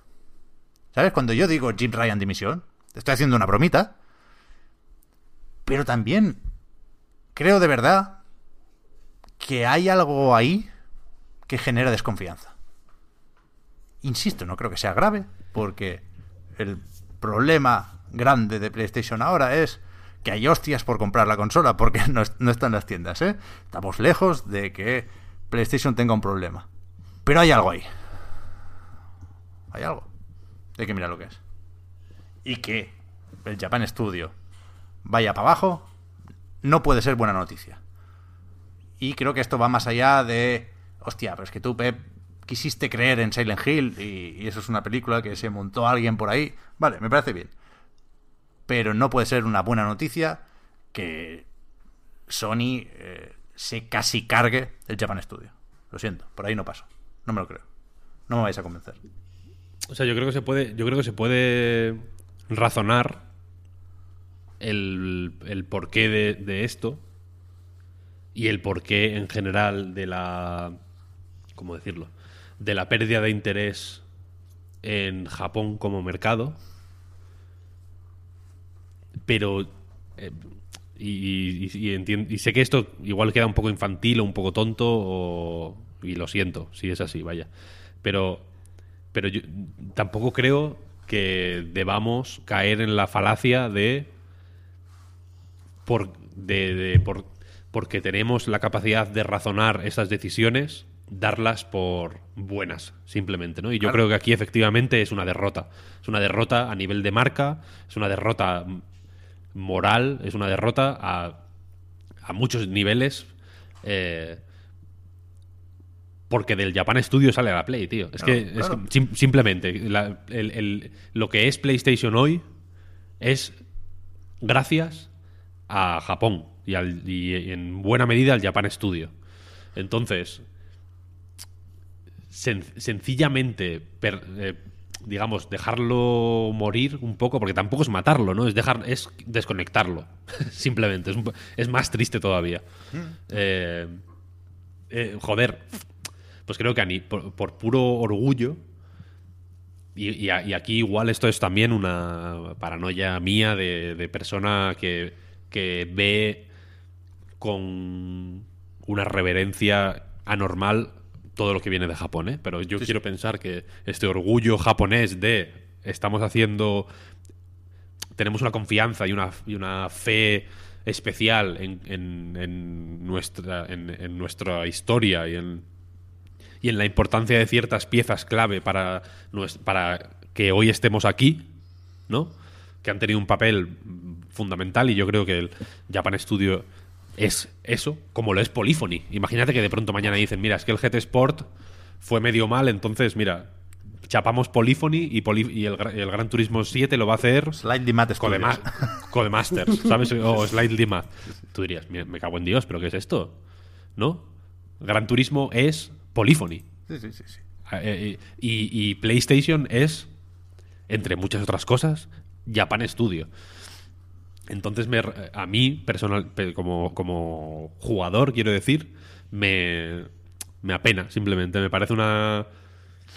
Me, me parece, ante todo, y ya por cerrar, una, un guiño, una pista de una forma de pensar y de, y de plantearse el negocio del, del- del videojuego que, que suele llevar a malos sitios. Sí, sí. Vaya. Sí, y suele llevar a, a una desidia creativa y a una rentabilidad por encima de todo y a un y a unos virajes de pan para hoy, hambre para mañana que, que yo creo que no van a ningún lado. Quiero decir que Ape Escape, cuando en su- si en su día fue una apuesta rara y, y arriesgada. Quiero, decir que, que el Astros Playroom existe gracias, en gran medida, a, a un legado Sin duda. formado en, en buena medida por cosas que en su día eran contraintuitivas. Es que, es que me, estoy, me estoy calentando, Víctor. Que tienen No los calientes, santos no cojones, Jim Ryan, de señalar en la entrevista los huevos de Pascua del Astros Playroom. ¿Cuántos huevos de Pascua son del Japan Studio? ¿70% Los del de- Astros Playroom? A mí, eh, yo os, os lo puse en el line cuando leí la entrevista, os puse, este no ha jugado a las Room, pero ni, no, no sabe, no sabe ni el tacto, no sabe ni de qué rugosidad es el mando de la Play por atrás, para empezar. Porque, porque me parece cínico y, y- O sea, porque aparte la pregunta, eh, es que eh, lo quiero decir, lo quiero decir, lo siento. La pregunta en la entrevista de GQ es, de los juegos de Play 5, ¿cuál es tu favorito? ¿O cuál es el último que has El jugado? último, lo- el último juego que has jugado en Play 5, sí. Eso. Y dice, me parece que los huevos de Pascua de Astros Playroom son, son muy simpáticos. Aparte es una, es una, pregunta, una respuesta de mierda, como de, de- como, como de papá, ¿sabes? Me parecen muy cero apasionadas. Como que, ¿qué pasa, tío? Jim Ryan, por favor. La mitad de las respuestas de la entrevista son aparte, no te puedo decir nada de eso. Yo no quiero sonar, no quiero sonar exagerado, pero es que mientras te escuchaba, Víctor, me, me hundía un poco más. Yo creo que es un día negro para PlayStation. Cuidado. Lo eh. un poco negro, Pero, sí. pero ¿por no, no. qué? Pero de verdad lo digo. Es que no, porque no podéis ser personas equilibradas. Porque tiene que ser o histórico o un día negro. Que Por sí. Dios de mi A corazón. ver, Que- no, A ver, pero espérate. Marta. Pero por, por las implicaciones que puede tener. Porque efectivamente, tú hablabas, Víctor, de que algo podía sonar infantil de lo que has dicho. Al contrario. A mí lo que me suena infantil es el discurso de mandan los números. Lo que me suena infantil es pensar que esto va únicamente de dinero. Evidentemente el dinero es importante, evidentemente las empresas tienen que sobrevivir y satisfacer inversores, patreon.com barra a night reload. Pero lo infantil es pensar que solo importa el dinero, que detrás de una marca como PlayStation solo hay dinero. Lo infantil es pensar que Papitir no importa a nadie, porque en Papitir hay un modelo de producción que fomenta la creatividad, en Papitir hay un director creativo, se llama Gavin Moore, que ahora estaba haciendo de director creativo, aunque no sea suyo el juego, del remake de Demon Souls y estaba con la mirada perdida, y os lo dije, y este tío quería hacer no sé cuántos juegos antes de retirarse y le han chapado el puto chiringuito, y todo tiene una serie de implicaciones que si las valoras poniendo la creatividad en el centro, y yo creo que como jugadores debería importarnos la creatividad, pues esto es catastrófico. Es que no puede ser una buena noticia de ninguna forma esto. Y no puede ser una Y- noticia tampoco de... "Beh, es lo que hay. Es una muy Y- mala noticia. Y yo no sé si es infantil o no, pero bueno, a mí me parece eh, inapropiado pensar que Yoshida, por ejemplo, está donde está por haber gestionado bien los Excels. O, o pensar, en, o pensar en, en la posición de Yoshida actual como su, su casa de retiro en Florida, ¿sabes? No, Yosh- de, de Yoshida- jubilación. Yoshida está con un pie fuera, vaya. Este- sí, pero quiero decir que Yoshida es Yoshida y, y- y- y le respetamos. Y cuando tuitea Yoshida, se, se calla en todo el mundo. No por el dinero, yo creo. ¿eh? Claro. Que, puede haber, que puede haber tenido resultados buenos y haber.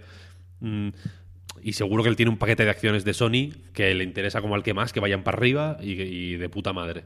Sin duda, sin duda. Como dices tú. Pero que Yoshida es Yoshida no solo por, por, las, por el rendimiento y por los resultados. mm, Es que creo que no hay, Que la, creo que no hay que le discusión. han quitado ese hombre el Everybody's Golf, Víctor. Ya, pero bueno, el State of Play ayer. O sea, yo, yo creo que el State of Play ayer fue como es, en cierta medida, porque Yoshida todavía tiene algo que decir dentro de Sony, ¿eh? ¿Qué va? Yoshida yo creo que está recogiendo y que... Cuidado, el Everybody's Golf lo hace Clap Hands, ¿eh? pero está por ahí en Japan Studio. Que yo creo que Yoshida en cuatro días te dice, ya le he enseñado a Greg Rice, el chaval este productor que venía a Double Fine, que es un maquinote, ya le he enseñado todo lo que quería enseñarle, se queda él como responsable de o como enlace entre PlayStation y los indies. Y el Yoshida para casa. Pero vaya, fijo. También tiene ya edad de irse. Sí, sí, sí, a tope. luego. Pero que- pero, pero que- pero la lo que- mierda a lo que de la iba es poca que- ceremonia de, de- de- de- cortarle las piernas al Japan Studio mandando un comunicado a IGN, es que, es que no, no mola esto. Esto es feo. Lo que es feo, evidentemente. Lo que iba es que, que en, en la propia Sony hay figuras muy relevantes que yo creo que apoyan nuestra postura de no solo es el dinero. Lo importante. El dinero. O sea, yo dudo que Sony, que cuando lanzó la PlayStation 1 ya era una de las multinacionales más tochas del mundo, eh, decidiera invertir en hardware de videojuegos pensando. no pasa nada. Si perdemos millones y millones, lo importante es que estamos haciendo arte. Obvio, no. Pero precisamente PlayStation, de, de, todas las marcas que podíamos mencionar, precisamente PlayStation fue eso, la que apostó, la que contrató a David Lynch para hacer los anuncios, la que apostó por experiencias audiovisuales súper rompedoras en una época en la que la pregunta de si esto es o no un juego importaba menos, ¿no? Pues en la Play 1 y en la Play 2 incluso hay cada puta paranoia que se te va la, la flapa. Muchas de ellas, la gran mayoría, provenientes de Japón y no pocas de ellas apoyadas por la propia Sony, ¿eh? que yo creo que quería ya en ese momento posicionarse como algo más, ¿no? Que, que, juguetes. Entonces yo, o sea, yo creo que, es, que es obvio. yo no estoy tan enfadado con Jim Ryan como tú. Mm, por, no, sé por qué. Yo no, yo no me puedo enfadar con Jim Ryan porque no lo conozco.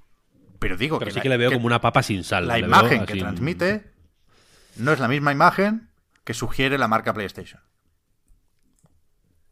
Pero yo creo que corre, que existe el riesgo real de que se conviertan en lo mismo, ¿eh? De que la imagen de Jim Ryan se convierta en Sony. Claro, claro, claro. Y, y esto es lo grave aquí. Claro, claro. Yo creo que igual, igual, y, y, aquí te voy a meter el puñal, igual que Phil Spencer ha sido increíblemente hábil convirtiendo la marca Xbox en, en, en, su, en su actitud. ¿Sabes? ¿Cuál es la personalidad de Phil Spencer? Xbox. Y, y por eso ese entusiasmo y esa cercanía y ese rollo campechano que, bueno, igual de pronto dentro de unos años, pues el tío tiene que estar regularizando su situación en Hacienda y se marcha a Dubai a vivir con un jeque porque porque porque descubrimos ¿Estás trazando paralelismo con, ¿Cómo cómo? ¿Estás trazando paralelismos? Estoy trazando paralelismos, sí. Pero que igual, eso, que igual es campechano de forma falsa. Quiero decir, no, no quiero decir que Phil Spencer me parezca de pronto la persona más sincera y más cercana del mundo, porque sí. Eh, pero desde luego que ha sido un acierto acercar esa forma de ser a la marca Xbox, mm, a que nadie venga a decirme que no. Y que es un, y que es un error eh, convertir la marca PlayStation en, una serie de Excels que salen en verde en vez de en rojo, que nadie me diga que no, porque es un error. Hasta, aquí mi, hasta aquí mi intervención. Pero bueno, al final, tanto Xbox como PlayStation lo que tienen que hacer es sacar juegos, y esa quizás es otra batalla con quizás otros resultados, pero si nos centramos en el State of Play, nos dijeron que serían 10 juegos que iban a salir para PlayStation 4 y o PlayStation 5, que habría nuevos anuncios, que habría indies, que habría third parties. Voy a leer rápidamente esos 10 juegos, creo que en orden de aparición, y luego nos contáis qué tal el State of Play. Crash Bandicoot 4, It's About Time. Returnal, Knockout City, Sifu, Solar Ash, Security Bridge, que es ese Five Nights at Freddy's, Outworld Soulstorm, Kina, Brides of Spirit, Deathloop y Final Fantasy VII Remake Intergrade. ¿Diez juegos? Diez juegos, diez juegos. A ver, pues empiezo comentando yo porque ya vuestra energía lo dice todo.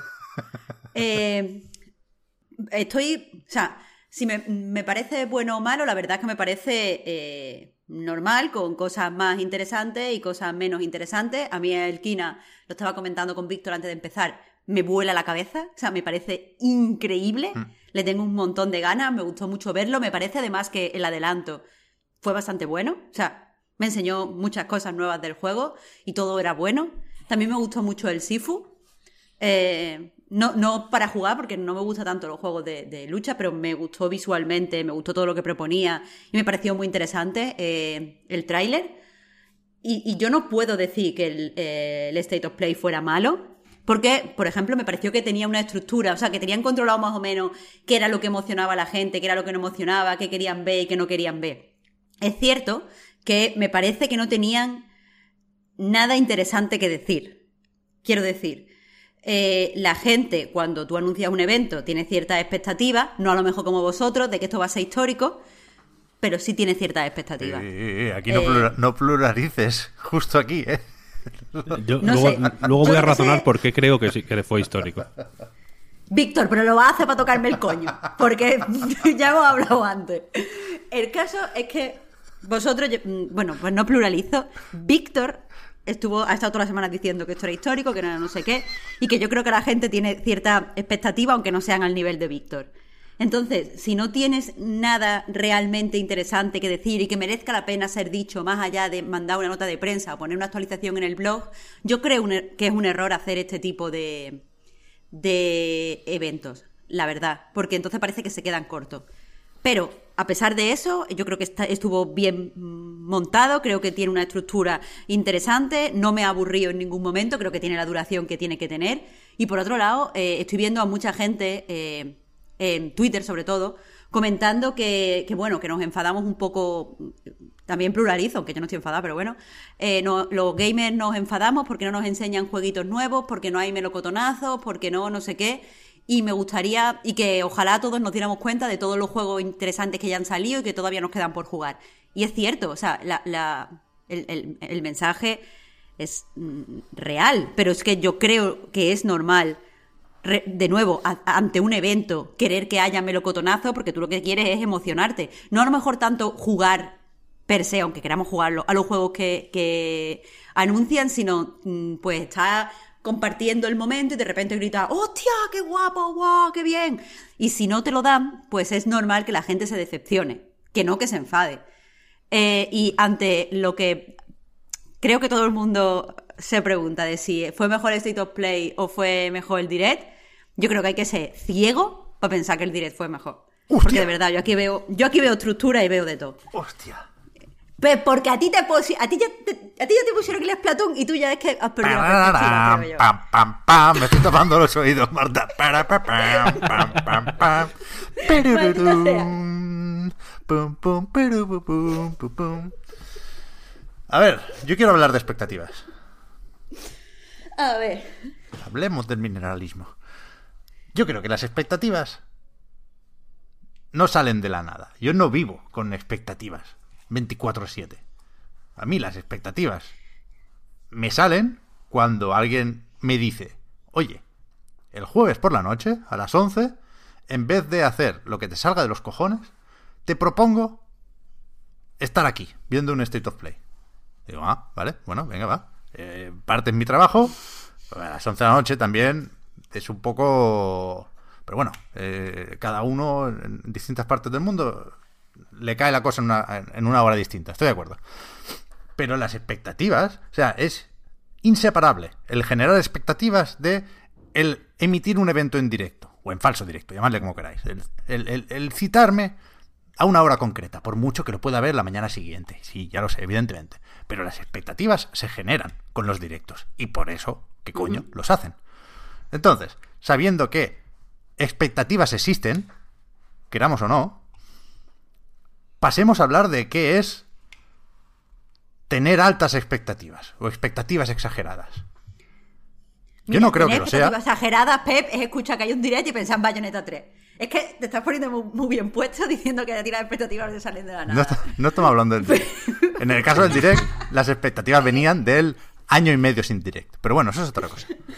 Esto- y, y que, y que, joder, mm, de verdad, estos, estos eventos se in- intentan generar no solo expectativas, como dice Pep, sino que quieren, necesitan que pensamos, que pensemos que son, que van a ser históricos. Su razón de ser es que Hombre, claro, quieren yo- generar comunidad claro, y conexión. si, si se anuncia un evento de este tipo y yo no pongo en el line esto va a ser histórico, lo el siguiente lo cancelan. Porque, porque, porque pues es que su, su razón de ser es esa.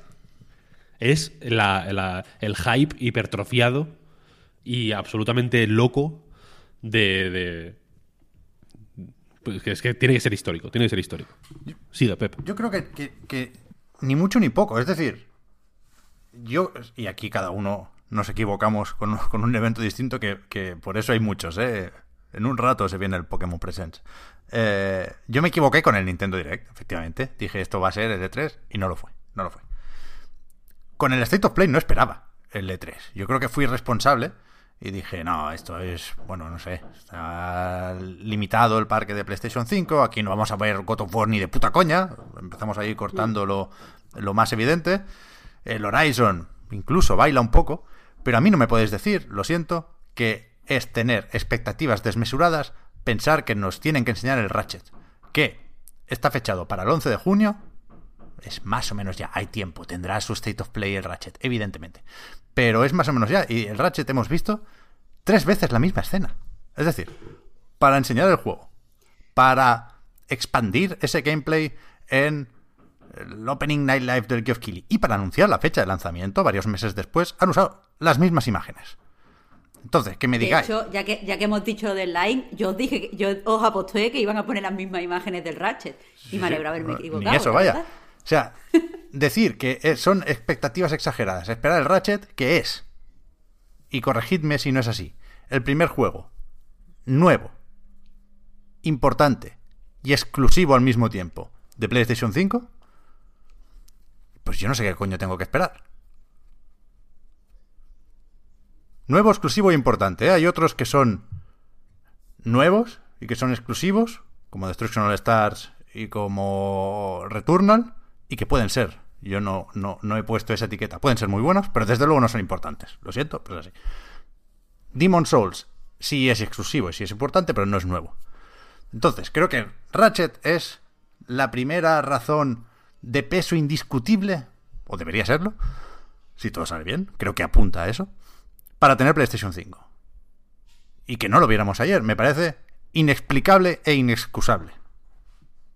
Sinceramente. Y, y, me niego a pensar que aquí estaba yo pecando de expectativas imposibles de cumplir. Ayer se metió después, pues no lo perdáis, después del State of Play, el Geoff Keighley se puso a hacer una llamada con el Reggie para comentar el State of Play.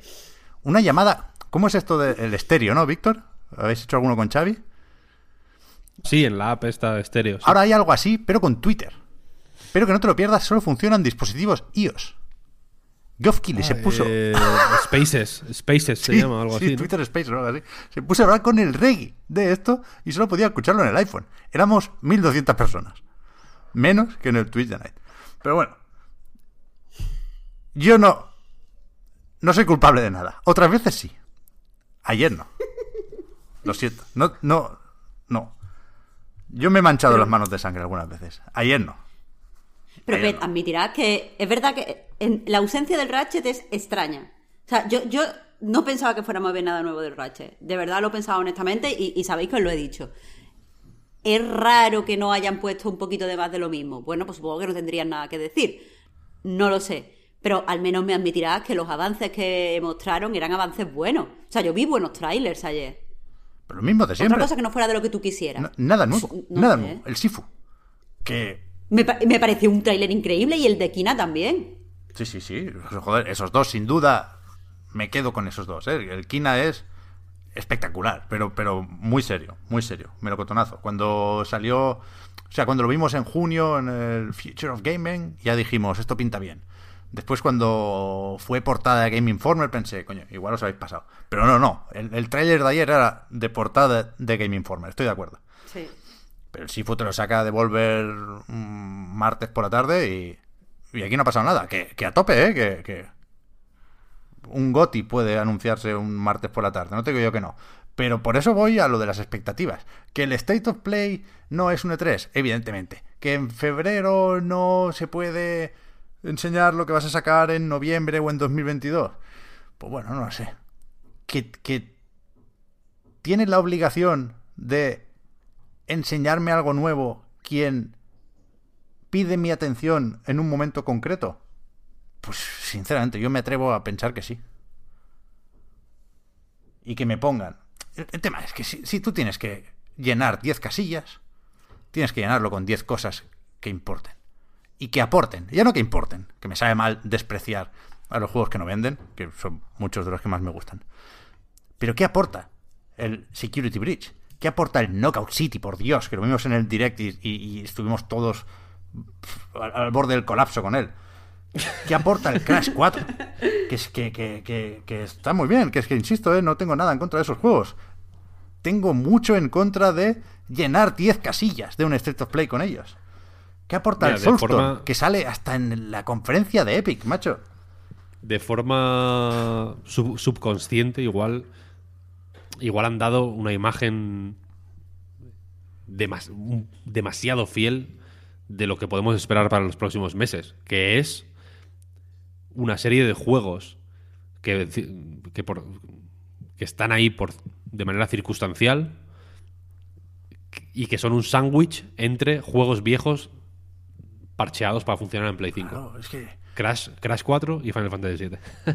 que acabamos de estrenar una generación, ¿eh? que, que- que es un- una situación complicadísima por la pandemia, por supuesto. Y aquí nadie se ha quejado de que el Gran Turismo 7 se retrase 2022. ¿eh?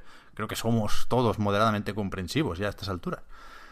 Pero que, que PlayStation 5 estuvo en, en- en este State of Play muy poco presente. No porque los juegos salgan en Play 4, que también, sino porque era la cosa menos forward thinking, que dicen los ingleses, era la, la- la visión al futuro más apática que te puedas imaginar después de gastarte 500 euros en una consola. No sé, yo, yo estoy... Voy a intentar, voy a intentar razonar, si queréis. La verdad. Perdona, Víctor, hay una, una coletilla demoledora aquí. Mira que me gusta mi Final Fantasy VII Remake, eh. Jugad a este juego porque es un subidón. Pero que el One More Thing fue un DLC para un parche de un remake. Ojo, ¿eh? es que... Sí, no, no. Es que ni a propósito. Ya, ya lo dijimos anoche porque creo que es. Es digno de, tener en cuenta, vaya. Pero mira, voy a intentar justificar. Esto no va dirigido a ti, Marta, en concreto. Lo quiero, quiero simplemente que se entienda mi forma de pensar para. mm, Pues, en fin, porque creo que, joder, intento pensar estas cosas de forma honesta y, y tan bien intencionada y pura como me es posible. Y quiero simplemente explicar a qué me refiero cuando digo es histórico. Eh, el último State of Play fue previo al lanzamiento de PlayStation 5. En, en- cuando en este momento Sony anuncia un State of Play, es decir, su formato de presentación en directo y en vídeo de las, los próximos lanzamientos y eh, novedades que va a recibir la familia PlayStation, si lo queréis llamar así, en, en- en- en unas emisiones que, como ha dicho Pep, se presentan de alguna forma ceremoniosa y como evento, no como simplemente una serie de vídeos que ponen uno detrás de otro, ¿no? Quieren que la gente se junte, ¿no? Y quieren que los medios hagamos emisiones en directo comentando lo que estamos viendo, ¿no? Y quieren aglutinar en esas emisiones en directo a miles de personas. En nuestro Twitch había más gente de la que merecíamos. Nosotros y de la que merecía el que no. State of Play. Esto es un hecho. No, no, nosotros Mucha no, más. Víctor, no sea falso. Mucha más, mucha más, mucha más. No, no, Mucha más. Marta, No, yo, no, ven no, no. pija- yo ven pijama otra vez, Marta. De verdad, de verdad, de verdad. Mucha más. Que no. Ah, Eh, porque, por- y esto está bien, porque Sony quiere que ocurra esto, ¿no? Y quiere que hagamos noticias en nuestras webs, y quiere que la gente lo comente en Twitter, y quiere que de entre todas las cosas que se comenten en webs, en redes sociales, etcétera, el día en que se anuncia el State of Play, quieren que State of Play sea la principal. Porque es un evento. No es un. No es un vídeo que me, que me han mandado eh, en una nota de prensa, ¿no? El link de YouTube. O- y no es un vídeo que han publicado ellos en su Twitter. No, no, no. Es un evento en- que se emite en directo. Quieren que cuando entres en YouTube a, a ver dónde, dónde se puede ver, quieren que crees un recordatorio para que el puto ordenador te avise de que va a empezar eso. Esto, es- esto, esto lo quieren. Podemos estar de acuerdo en eso, ¿no? Sí, sí. Creo que no hay. Si no, no lo harían. Por eso Así, se avisa ¿no? Si con no- dos días de antelación, vaya. Si no, publicarían los putos trailers y ya. Como quizá debían haber hecho con esto.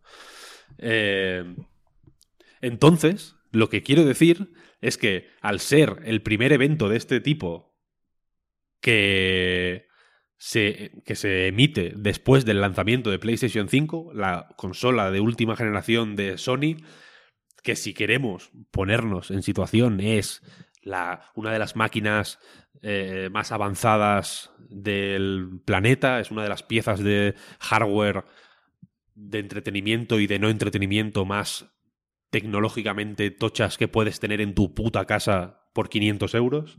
Es un- una máquina mágica que tiene un disco duro SSD eh, tecnológicamente nunca antes visto que puede permitir cosas que, que no solo ninguna generación anterior puede permitirse, sino que la competencia tampoco puede permitirse, que tiene tecnologías de vídeo y audio propietarias acojonantes y que pueden ensalzar de alguna manera eh, por encima de lo nunca antes visto la forma en que, en que vivimos y jugamos eh, a estos videojuegos de última generación, bla, bla, bla, bla, bla, bla, bla, bla, bla, ¿no? Entonces, este evento es histórico, porque es el primero, ahora una vez agotados ya, eh, agotados, bueno, o ya en, declive la primera tanda de juegos de PlayStation 5, que eh, en ese, no tengo queja en ese sentido, no fueron muchísimos, pero creo que hubo bastantes, ¿no? Miles Morales,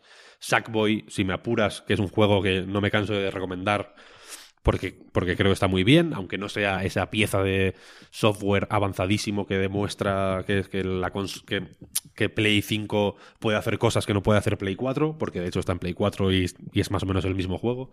Eh, Demon Souls, Astros Playroom sobre todo, ¿no? Hubo software, ¿no? Sí, sí. Pero ahora Buen estamos en eh. febrero, estamos a finales de febrero de 2021 y este State of Play es histórico.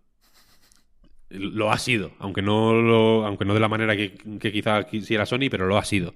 Y tenía esa responsabilidad histórica a sus espaldas. ¿Sabes? Porque el próximo juego que nosotros vamos a jugar de Play 5 probablemente sea Returnal, ¿no?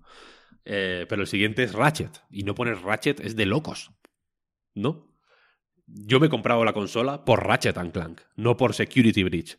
Por, eh, si, si hubiera anunciado Security Breach con la Play 5, me habría hecho la Rakiri. Probablemente. Porque no quiero ese juego. Y no quieres Knockout City. ¿No? La peña que está viendo ese.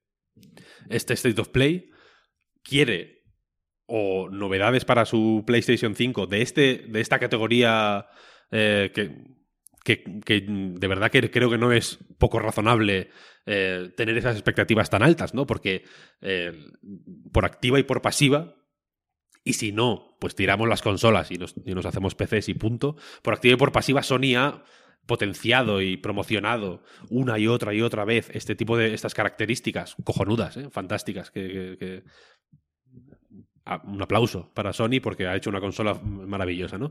Pero lo, lo que hace falta es eh, el software que, que dé cuerpo a, es- a, las promesas de ese hardware. Un hardware sin software no es, eh, no es nada al final, ¿no? El- el- eh, por poner un ejemplo muy extremo para que se entienda esto que quiero decir, Nintendo DS como hardware no es absolutamente nada si no hay una serie de juegos que conviertan en cuerpo la promesa de ese hardware. En Diablo de, yo qué sé, el día en el que estás jugando al Hotel Dusk y, no, y para resolver un puzzle tienes que tapar la consola para pasar un objeto de la pantalla de arriba a la de abajo, por poner un ejemplo, en ese momento cobra cuerpo, una, cobran cuerpo una serie de promesas que hasta entonces no eran nada más que promesas, quiero decir, ¿no? Entonces, nada de lo que se vio en el State of Play ayer cumple para mi gusto esa descripción. Y, y, y más aún, yo ayer me fui a la cama pensando que deberíamos dejar de cubrir este tipo de eventos porque son un engaño. Joder, claro. Son un engaño, ¿por qué? Porque, bueno, tú como empresa multinacional puedes permitirte el lujo, si, si quieres, de mangonear y engañar a tus clientes, que son la, gente que te ha comprado la consola y que te compra los juegos. No puedes permitírtelo, si quieres, no pasa nada. Puedes permitirte el lujo de reclamar su atención de forma infinita eh, y decepcionarles o no, pero bueno, presentarles lo que sea, y- pero reclamar su, su atención eh, de manera directa. Pero lo que me tocó los cojones es que eh, eh, este State of Play, como todos estos eventos digitales, lo que necesitan y lo que. eh, y, si- y sin. Y aunque, aunque parezca que no, sin el intermediario sin el que no pueden llegar de manera tan efectiva a sus clientes potenciales o- o ya existentes, son los medios. Entonces, yo me sentí estafado. Igual que me sentí estafado a nivel profesional, quiero decir, ¿eh? Como, como, como comunicador, si queréis decirlo así un poco de manera rimbombante. Me sentí estafado porque nosotros utilizamos nuestra limitadísima capacidad de convocatoria para, insisto, reunir en un mismo espacio a mucha más gente de la que merecíamos y de la que merecía un evento de este tipo.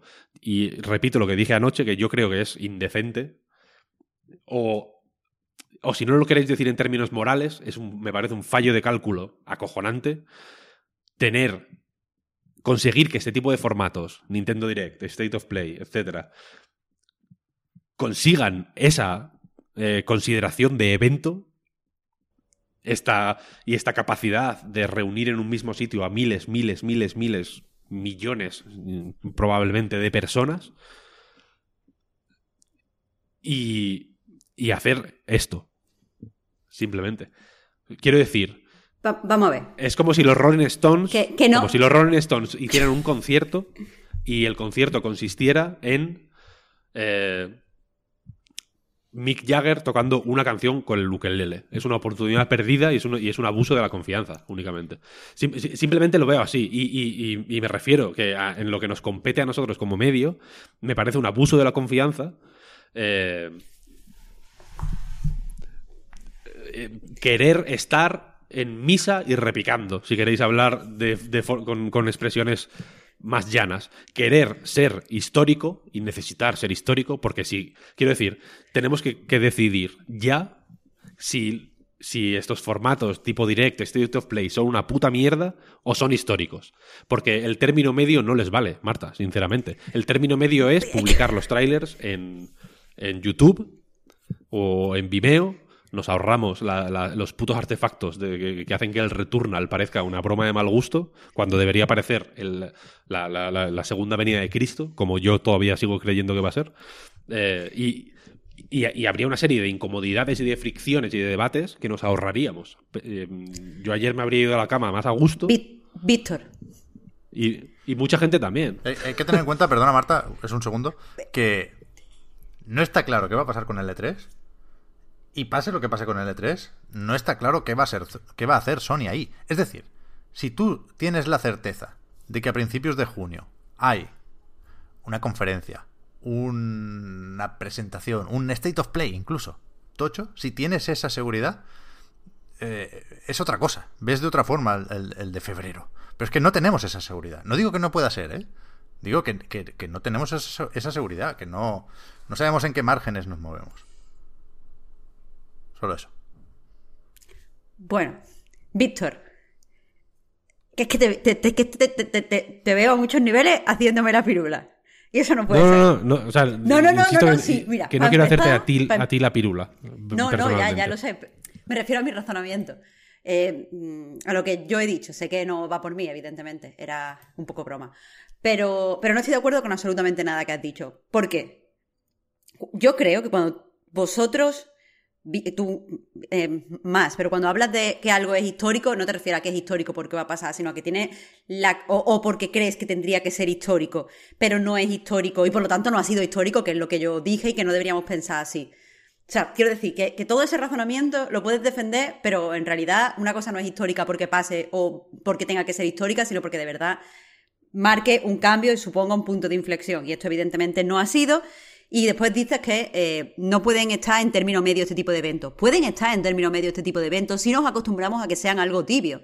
Quiero decir, si todos nos fuéramos con un montón de expectativas fundadas en el hecho de que el evento existe, yo también me ilusiono, aunque no lo parezca, cuando hay eventos. Y también pienso que voy a ver cosas que me van a dejar picueta y que voy a ir rápidamente a contar las semanas que me queden para jugar. Pues claro que lo pienso.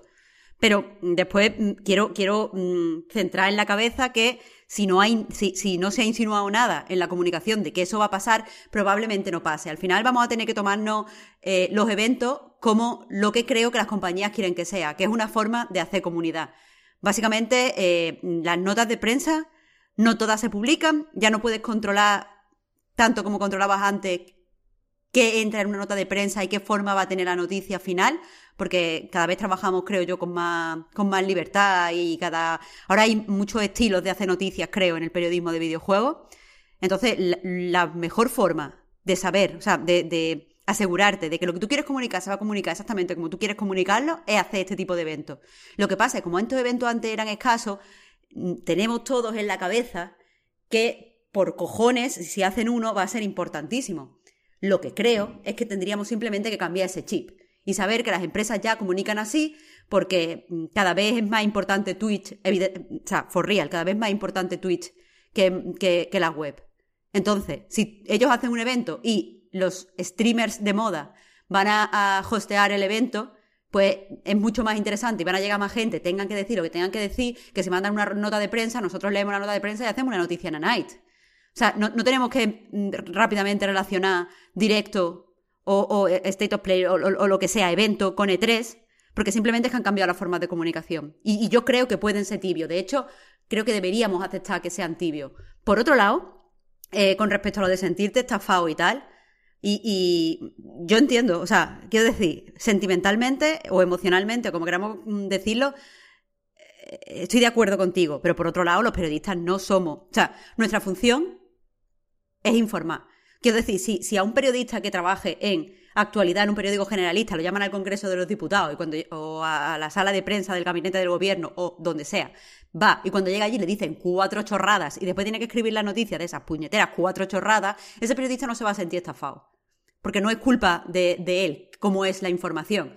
Lo que pasa es que nosotros tenemos una doble función en el periodismo de videojuegos, que por un lado somos informadores y por otro creadores de contenido. Y cuando el contenido no es tan interesante como, como debería ser, creemos que es nuestra responsabilidad, pero no lo es.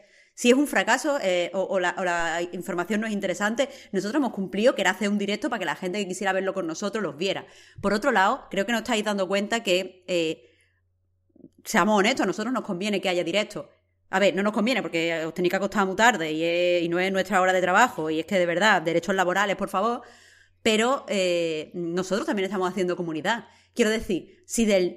Yo, ayer lo estábamos hablando, cuando se anunció el State of Play y dijimos que íbamos a hacer directo, había mucha gente diciendo, ah, por fin puedo seguirlo con Pep, puedo ver cómo se le parte a Pep el corazón. Eso, eso es comunidad. o sea, hay gente relacionándose con nosotros antes que con Sony. Y es bueno para nosotros. O sea, que, entiendo el, puñedero coñazo que es trabajar. Yo soy la primera que no me gusta trabajar. Pero mm, a nosotros, o sea, a las empresas les viene esto bien. Porque por un lado eso, están comunicando como ellos quieren comunicar, y por otro lado se están aprovechando de nuestra imagen para colar su imagen, eh, de nuestra imagen como de otras muchas personas que hacen directo. Y por otro lado, a nosotros nos viene bien porque estamos otra vez en contacto con nuestra comunidad y, cerrando círculos a nuestro alrededor. Si ayer tuvisteis muchos, muchos espectadores, es evidentemente porque a la gente le moláis mucho, le parecéis graciosos y les gusta vuestro rollo y vuestro conocimiento. Entonces, eh, fue en ese sentido un win un win-win, uno para Sony y otro para vosotros. Pero que, básicamente creo que, aunque entiendo que, o sea, entiendo todo lo de emocionarnos cuando viene un evento, eh, no entiendo, aunque lo respeto y, me imagino de dónde viene las críticas eso de, Buah, es que no podéis querer todo el tiempo juegos nuevos. Eh, vale, sí, es, cierto, no podemos querer todo el tiempo juegos nuevos, hay grandes juegos que no hemos jugado, bla, bla, bla, bla, bla, bla pero, pero que creo que deberíamos replantearnos cómo miramos a este tipo de eventos, teniendo en cuenta que, las notas de prensa son algo del pasado. Sí, pero. Yo, yo creo que lo que Víctor quería decir es que se le presta muy poca importancia al, al contrato no escrito y no vinculante que hay aquí, ¿no? O sea, cuando Sony pide atención, está estableciendo un contrato con eh, los jugadores. Cuando nosotros pedimos atención, dentro de, este evento digital, estamos estableciendo un contrato con nuestra comunidad, o con nuestros lectores, o con nuestros oyentes, o nuestros espectadores. Y, y creo que se respeta poco ese contrato cuando lo que ofreces no aporta yo creo que lo de ayer no aportó nada. Pero es verdad también, y aquí viene el Pep conciliador, que ya se, se le echaba un poco de menos, que yo creo que, visto en clave de comunicación, como decías Marta, eh, tenía que ser histórico, como decía Víctor, porque es la primera vez que te diriges a usuarios de PlayStation 5 como marca, como PlayStation. Es lo que decía Víctor. Antes te dirigías a... O sea, en el último State of Play, creo que fue el 15 de octubre, y aquí hay asterisco porque eh, un tráiler largo del Destruction All Stars eh, se presentó como State of Play, pero bueno, no lo contamos porque no hay que contarlo. Pero en octubre te dirigías a potenciales compradores. Ayer también, por supuesto, porque hay gente que, aunque no haya stock, pues está planteando si en cuanto pueda se la compra o no, ¿no? Pero por primera vez, insisto, como marca, te estabas dirigiendo a 5 millones de usuarios de PlayStation 5, ¿eh? Y lo que les dijiste, sinceramente, como PlayStation fue, profe, no lo hicimos, disculpe. Y, y habrá más ocasiones, por supuesto, pero la primera ocasión era esta. A ver. Eso digo que a mí Pep no me ha conciliado, pero bueno. Yo estoy en desacuerdo con Marta en muchas cosas. En este momento. Una, es que a mí la estafa no me parece que yo no haya podido ofrecer una información eh, a la altura de lo, de lo esperado. Y la situación en este caso creo que no es la misma que, que te llamen al Congreso y luego te digan una gilipollez o te salgan con un plasma. Creo que esa situación podría ser más equivalente a eh, que Sony montara un evento de presentación eh, para prensa y que fuera una puta mierda, como ha habido millones que no se puede jugar. De, de, Nintendo, de Microsoft, de, de, THQ, de Bandai Namco y de literalmente todas, y que yo lo que extraiga de ese evento sea una, sea una purria. Hay eventos sobre los que ni siquiera he escrito porque no he tenido nada que escribir. Me han parecido una estafa, efectivamente, por ese motivo. O más que una estafa, una pérdida de tiempo. Eh, eh, eso es, no me han parecido una estafa, me han parecido una pérdida de tiempo. Este me ha parecido una estafa porque aquí sí creo que Sony activamente eh, necesita de ese tipo de eh, atención que le ofrecen los medios y creo que Sony tiene, de hecho, un seguimiento, eh, lleva un seguimiento detallado de qué medios le pueden ofrecer más ojos. Y esto es un hecho. Quiero decir, yo, sé que, que Twitch o lo que sea es más importante para comunicarte con tus clientes que a nightgames.com. Obviamente, lo sé. Pero también sé que el puto Rubius o el Gref o Ibai no sacan tu puta mierda en su canal de Twitch a no ser que les, que les untes correctamente. Y por eso, a día de hoy, Sony sigue necesitando de la atención gratuita que puede reclamar de A Night Games, de Eurogamer, de IGN España, de 3D Juegos, de Vandal, etcétera, etcétera, etcétera. Y de, de, las, de la red de hormiguitas que desde Twitch eh, retransmiten el evento para 20 personas. Y esto creo que es un hecho. Por eso me parece una estafa. Quiero decir, si. Porque no, es un, porque no es un evento que ellos puedan permitirse el lujo de emitir en exclusiva, por ejemplo, ¿sabes? Y que nadie más lo retransmita. Estas compañías, de hecho, el E3, joder, tiene programas eh, específicos de puestos en marcha para facilitar las retransmisiones, ¿sabes? O las, retransmisiones en paralelo. Por eso me parece una estafa. No porque la información que yo pueda dar sea más o menos pobre, porque de hecho creo que por muy pobre que sea las presentaciones que se dan, nuestro trabajo o, los discursos que podemos montar a su alrededor en general han estado siempre a la altura de lo que se espera de nosotros. Quiero decir que nuestro público no puede sentirse estafado por nosotros, pero yo creo que tengo cierto derecho a sentirme mangoneado, si no quieres decir estafado, por una compañía que, insisto, nos necesita en cierta medida. No digo que nos, que nos necesita a nosotros, necesita la, nube o la, red de el blockchain de, gente anónima que re- retransmite este tipo de eventos y aún así no sabe estar a la altura de esa de la responsabilidad que automáticamente tiene para con esa gente y para con sus clientes. Bueno, Y creo que, y creo que ayer no, estuvo la- no estuvieron a la altura y creo que Nintendo no estaba a la altura y, cre- y creo que llevan un tiempo eh, simplemente reclamando más atención de la que merecen. Pero Simplemente. es que e- en ese sentido, o sea, en ese sentido eh, de, de estafa, honestamente, yo creo que nos estafan la mayoría del tiempo, la mayoría de Sí. compañías. O sea, sí, sí, por, su- por supuesto, por supuesto. Ah, ahí- yo, yo ahí estoy contigo, ahí sí que estoy de acuerdo. Va, va, bueno, al menos eso, esa es la conciliación. Todos, ahí- todos ahí- estafados. Ahí sí que estoy de acuerdo. Pero del mismo modo, creo que ha habido veces que no ha sido así. O sea, Es, es- eh, es cierto, pero, pero por lo menos en los años en los que yo llevo en A Night, que entiendo que son años extraños, donde por un lado vosotros no habéis ido al E3 y, y hemos tenido menos eventos presenciales y bla, bla, bla, eh, por el COVID me refiero. Eh, pero, pero por lo menos eh, en los años en los que yo llevo en A Night, yo puedo contar con los dedos de una mano las veces que he ido a un evento y no me he sentido que me habían hecho perder absolutamente el tiempo. Sí, correcto, correcto. Pero yo también puedo pensar en, en retransmisiones digitales de este tipo, ¿no? Virtuales o como cojones lo quieras llamar. En las que me lo he pasado bien, en las que he visto que Hmm.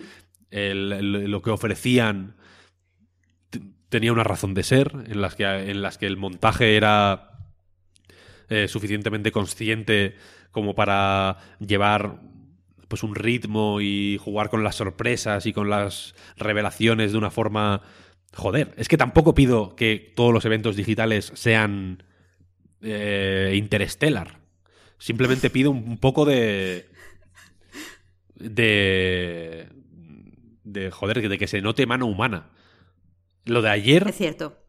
eh, Windows Movie Maker tiene una función que pones 10 vídeos y te los enchufa uno detrás de otro y ya. ¿Sabes lo que quiero decir? Eh, lo veo un proceso mecánico. eh, el- el- los, los juegos que.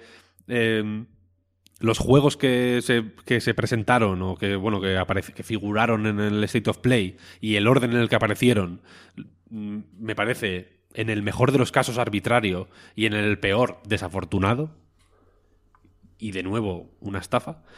Eh, y, y- y en los juegos mismos hay más de uno y más de dos que me parecen compromisos. Y eso, es- y eso me parece. Mm, me- ya me, me da una sensación desagradable, ¿no? Porque yo sé que el, el Crash 4 al inicio es un compromiso. Hombre. O me lo puedo imaginar. O sé que el Knockout City es un compromiso. Para que cuando Electronic Arts tenga otra cosa que. Deathloop. Otra cosa que anunciar. Pues eh, el Deathloop. A, a día de hoy ya es un compromiso también, claro. Y el Soulstorm posiblemente es otro compromiso también. Entonces, joder. eh, qué guay, ¿no? Quiero decir, pero la, la- y no pasa nada, ¿no? Y voy a jugar al Soulstorm y me lo voy a pasar bien, bla, bla, bla, bla, bla, todo lo que digo siempre, ¿no? Todos esos juegos los voy a gozar como un perro, por, por, por, por mí y por mis compañeros. pero, pero, pero es que, pero es que no, tío, es que no, es que no, es que ya, me, ya, ya está, ¿sabes? O sea, que la, la- yo creo que la, la revelación más triste de todo esto me la dio ayer Pep, de hecho, que me dijo que para que estábamos, o sea, que para esto es, que es mejor nada que eso. Yo creo que sí. Y, y- y la cosa, No es la primera Es vez que... que- lo decimos, ¿eh? Ojo. Al ser el State of Play un evento fundamentalmente histórico, o, siempre potencialmente histórico, eh, es- eh, nadie te lo reclama. como si reclamaba un Nintendo Direct, por ejemplo. Y no hubo, hubo un año y medio ¿no? para, para sacarlo. Pero este State of Play nadie lo pedía. Y en ese sentido, hacerlo de esta manera me parece, ya digo, en el mejor de los casos, y quiero ser generoso, porque entiendo que no hay motivo para no serlo, un fallo de cálculo total. Yo estoy de acuerdo. Total. Estoy de acuerdo. Y quiero añadir una última cosa. Y después comentar algunos titulares que, que- que creo que es lo que podemos rascar de información aquí. Yo, yo creo que hay que cambiar el chip con esto de los eventos y creo sinceramente que lo estamos haciendo. Entre todos, eh, los que estamos aquí, los que estamos en la night, los que estáis en casa y yo mismo. ¿eh? Creo que lo estamos haciendo, que no se puede hacer de un día para otro, pero recalco lo de que yo no creo que, que, que, que me hubiera dejado llevar aquí. Sí creo que hay unos mínimos, que tiene que haberlos, por ese contrato, por ese pacto, por ese reclamo. Y en este caso los mínimos claramente eran Ratchet Clank. Y, y, insisto, no, no, no puedo llegar a entender por qué no estuvo. Entonces, dicho esto, yo me hago una pregunta. ¿Saldrá Horizon Forbidden West en 2021? No, Hostia. de verdad que no lo creo. Hostia. No lo creo. O sea, mira, porque ¿qué, qué, qué defensa me vaya a decir? ¿Que me vaya a decir que lo dijo Jim Ryan? Pero si Jim Ryan es un mentiroso. O bueno, un matizador, o yo qué sé cómo queráis decirlo. Pero yo no creo que. Es que es un juego tochísimo. Es tan, tan, tan, tan tocho. Y hemos visto tan, tan, tan, tan poco. que Entonces, no, me- no me- no puedo concebir que salga. si, si salimos de un State of Play con esta duda, queda mucho para que acabe Ya. 2021, ya lo sé. Pero si salimos de un State of Play con esta duda, que creo que es junto con la de Ratchet, que bueno, tenemos la respuesta ahí el 11 de junio, la gran pregunta de, de PlayStation 5, pues efectivamente entonces, ¿para qué has hecho esto si nadie te lo pedía? Pero bueno, da igual. Eh, cosas. El Soulstorm. La versión de PlayStation 5 va a ser uno de los juegos de abril de PlayStation Plus. Porque sale el, 4, el 6 de abril, perdón. 4 es el mes. Eh, en PlayStation 4, en PlayStation 5 y también en PC. En la Epic Games Store de momento. Pero en el Plus solo cae la versión de PlayStation 5. Bueno, ahí está. Y después del Kena, no sé si hemos dicho la fecha, 24 de agosto, que de nuevo se había anunciado para 2020. Se dijo después marzo, creo recordar. Eh, si es 24 de agosto, pues mira, bien puesto está. Y después, lo de Final Fantasy VII tiene miga. Porque aquí hay muchas cosas. Primero, la llegada... Todo, todo esto, por cierto, va a suceder el 10 de junio. Un día antes del Ratchet, eh, que mira que hay días, pero bueno.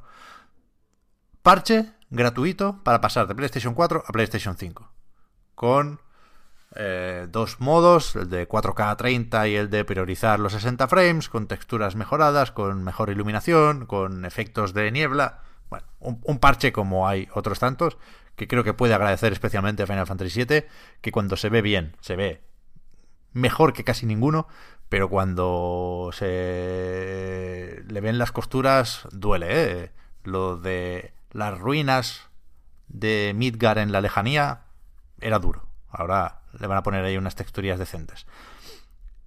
Y después está lo que da sentido sobre todo al Intergrade este, que es un nuevo capítulo protagonizado por Yuffie.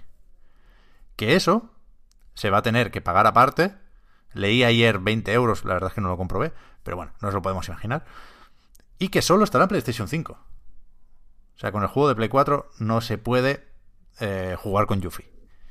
Y después nos acaban de pasar aquí en el Discord que dicen que eh, en marzo puede caer, o sea, en PlayStation Plus de Play 4, el Final Fantasy VII Remake de Play 4 y que esa versión, la de Plus, no se podría actualizar a Play 5. Y Pues qué guarrada, Eso. tío. Qué guarrada. Sería una demencia. Yo esto lo tomo con. Lo cojo con pinzas, ¿eh? Ya está ahí en, en la store japonesa una nota al final. Bueno, lo aclararemos. En cualquier caso, para, para, para incorporar la noticia de última hora que siempre queda bien. Pero es que hay más cosas de Final Fantasy VII que no salieron en el State of Play, pero vimos eh, que ese First Soldier, una de las marcas que registró Square Enix hace no mucho, es un Battle Royale para móviles. Saldrá en 2021 y no pienso decir nada más sobre el tema. Y el Final Fantasy VII Ever Crisis es un remake episódico de Final Fantasy VII que recuerda un poco ya a lo que hicieron troceando Final Fantasy XV para móviles. ¿Acabó llegando a Switch eso? Creo que sí. Igual sí, ¿no? Pero íntegro, vaya, en una sola, en una sola pieza. Lo, lo bestia y lo raro quizás, lo sorprendente desde luego de aquí, es que no se limita a contar otra vez lo que contaba el Final Fantasy VII original, sino que incluye, como juego, vaya, adaptaciones jugables, de todo lo que había alrededor de Final Fantasy VII. Advent Children, Crisis Core, creo que incluso Dredge of Cerberus, con lo cual esto empieza en 2022 y de nuevo a saber cuándo acaba, ¿eh? Porque sí que es verdad que cuando te mueves por los escenarios eh, hay esa estética nostalgia del Super Deformed. Está más o menos simpático como se ve, a mí no me desagrada. Pero en los combates, los assets son de Final Fantasy VII Remake. Y esto saldrá de momento también en iOS y Android. Es, es bastante... No sé, a mí me descoloca este proyecto. Me parece una tontería como un templo y una cosa súper ambiciosa al mismo tiempo. Yo lo veo más ambicioso que tonto, pero... pero yo también, yo también, ¿eh? Yo también. Pero no, pero lo que... O sea, ¿no habría que hacer con lo que cuesta un remake de Final Fantasy VII? O sea, es, es- es intentar contentar a todo el mundo de una forma un, un poco bruta, ¿no? O sea, si el, si, el, si el remake que ahora teníamos en mente, algunos no lo consideran bastante remake, pues bueno, vamos a hacerle otro remake más fiel, pero además vamos a meter la- las películas y, y- y- y las precuelas y de todo aquí. Eso sí, episódico y en móviles. What? Ya, ¿no? Es que los móviles en Japón tiran mucho, tío. Ya, ya, desde luego, O sea, luego. eh, en- entiendo. Entiendo la razón de ser de este proyecto. Pero a mí me queda tan lejos que no sé ni qué decirte. Ya, ya. A mí también, a mí también. Pero la, la, la puntilla de... Y la película también. me parece lo más Square Enix Ya, no, sí, sí, sí. que me puedo llegar a imaginar. En fin. Eh, Y no sé qué más. Yo creo que, que- que ya estaríamos, ¿no? Del State of Play. Sí, del State of Play, sí. ¿Hay algo más? Que estáis diciendo que hay filtraciones con lo del Pokémon que empiezan un ratito. Tú, Víctor, tenías de fondo, me parece, la demo del Outriders. No sé si podéis lanzar Eh, alguna cosilla más o lo dejamos para otro día o qué hacemos. ¿Qué hacemos? Es, no- es que no tengo, no tengo mucho muy bueno que decir de los Riders, la verdad. No quiero. No quiero resultar más cenizo de lo estrictamente necesario. Hoy he querido ser un poco más cenizo de lo habitual. Porque creo que. Creo que lo merecía. Ah, tengo un comentario, lo único. Marta, tú decías que hay que rebajar las expectativas. Mis expectativas están muy bajas siempre. En el sentido de que deep down in my mind soy perfectamente consciente de que cualquier cosa que puedan anunciar en este tipo de eventos eh, va a tener un impacto mínimo, por no decir nulo, en mi vida y en la vida de la gran mayoría de la humanidad. Sé que de base este tipo de eventos son irrelevantes. Si, si ya me parece en, el gran esquema de las cosas casi cualquier acto individual y la gran mayoría, mayoría de actos eh, colectivos me parecen francamente irrelevantes a nivel histórico, eh, e- este tipo de eventos están en, en lo más bajo del barril, están en el fondo del barril, en- en términos de relevancia. Yo lo que estoy haciendo es un ejercicio consciente de considerar histórico lo que creo que las compañías quieren que consideremos histórico. Y, y no me vale el rollo de es que creo que las compañías quieren eh, pues quieren lo- los piensan este tipo de cosas como cosas tibias y quieren que tengamos expectativas tibias. No me toques los cojones. Más, me dices que me ponga la campanita en el YouTube. Yo no me pongo la campanita en el YouTube para una cosa mediocre, ¿sabes? ¿No? No, no, no, no, no espero cuando monto una fiesta y quiero que la gente venga a mi casa, no les digo, sí, eh, he invitado a 700 personas, pero no esperéis nada, ¿eh? Va a ser una mierda, va a ser mediocre, va a ser... eh, he comprado unas, piz- unas pizzas Casa Tarradellas y unas tortillas de estas eh, del- de marca Hacendado congeladas. No voy ni a calentarlas, la verdad, las voy a cortar en cuadraditos y les voy a poner unos palillos y, y ya... No, va a ser algo... La música, la música, de hecho, quiero que esté un poco bajita porque me duele la cabeza y la verdad es que ya con entre tanta gente va el barullo y la música ya creo que va a ser demasiado. No, hombre, tú esperas que sea histórico.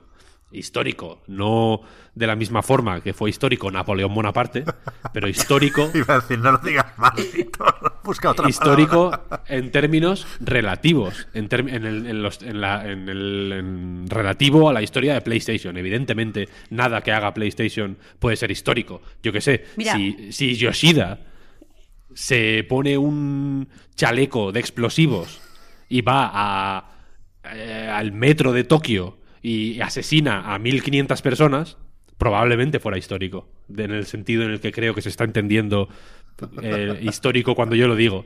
Pero eh, yo- hablo, o sea, digo histórico en términos relativos, en, lo relativo a, a, la puta Play, que es poca cosa, yo lo sé, no es algo, pues, yo que sé, que me, que, me de- que me debiera quitar el sueño, intento que no me lo quite tampoco, pero joder, eh, tampoco les hagamos la cama a estas compañías de videojuegos presuponiendo una mediocridad y una flacidez que, que, que, joder, que ellos no, no transmiten, honestamente. Es, ¿Sabes? Yo entiendo, yo entiendo que, que mi postura, que es al final irónica y, y- cínica y, y- casi humorística, eh, pues, pues, pues puede resultar chocante o ridícula. Lo entiendo. Lo, estoy haciendo a propósito, quiero decir, ¿no? Y entiendo que, eh, la, que tibieza por defecto,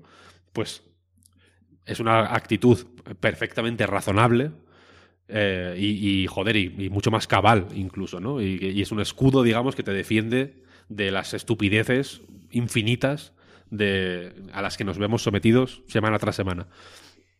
Eh, pero joder, me parece hacerles un favor que no merecen ni necesitan llamar a la, a la templanza. ¿Sabes? Es como no, no, Escúchame, no. Víctor Manuel. Que a nadie, le, a nadie le interesa ya el State of Play, porque es que no sé si estás viendo que se ha filtrado el Breath of the Wild de Pokémon. ¿Me estás comentando esto de verdad? Es que esto es el pasado ya. ¿Dónde está? Víctor, Es que estás en Pero- el pasado. sí. Que le den por el culo a Sony.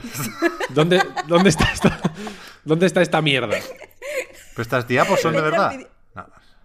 Joder. ¿De qué diapos? ¿De qué, no es- ¿de qué Entra estáis en el hablando? Discord en videojuego. Entra Claro, en el Discord en yo iba a videojuego. decir, videojuego, cha- sí. chapo el Discord porque no puedo más ya con Breaking News, que hay que cerrar. Pero claro, si, si chapo el Discord se, se jode la llamada, que estamos hablando por ahí. Pero sí, dicen que en el evento hay el esperado remake de Perla y Diamante para 2021.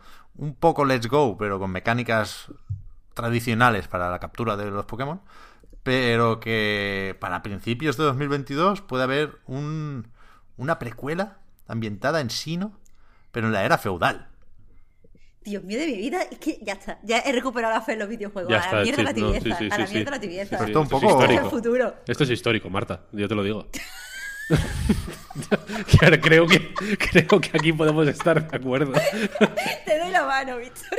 Hostia, Pero es se muy encaja fuerte esto? esto. Este rollo Esto de es mentira, exploradores de hacer la primera Pokédex.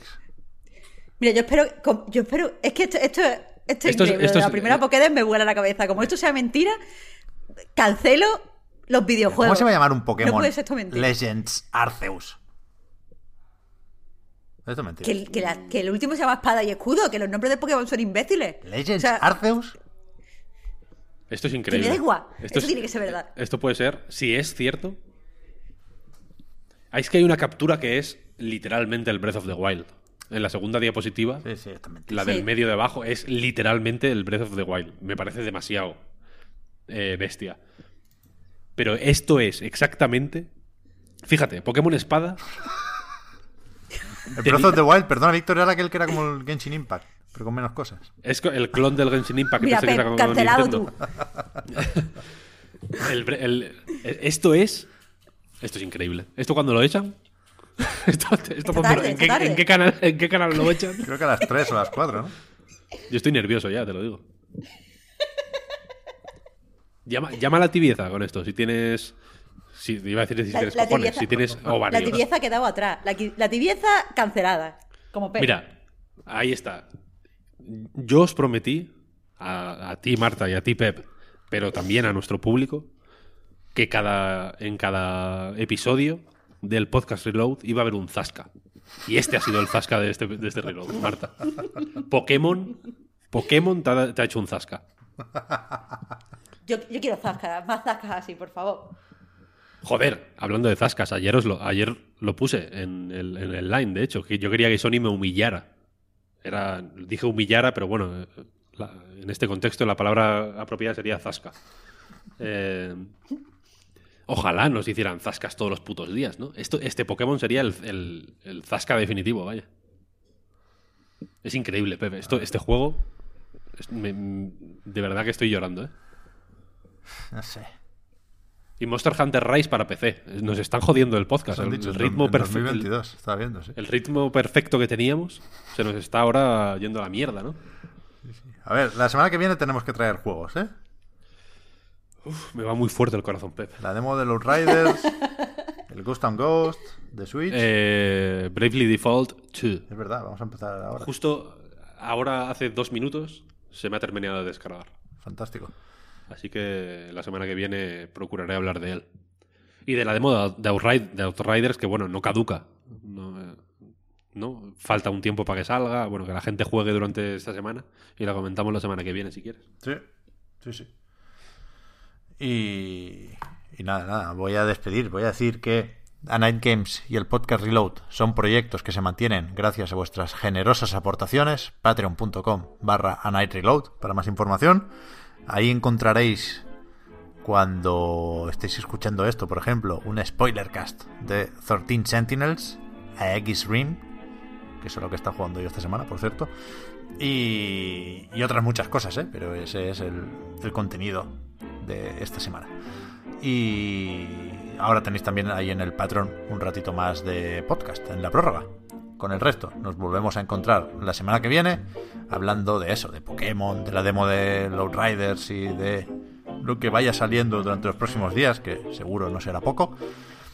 Muchas gracias por el apoyo, por seguirnos y ayudarnos a mejorar.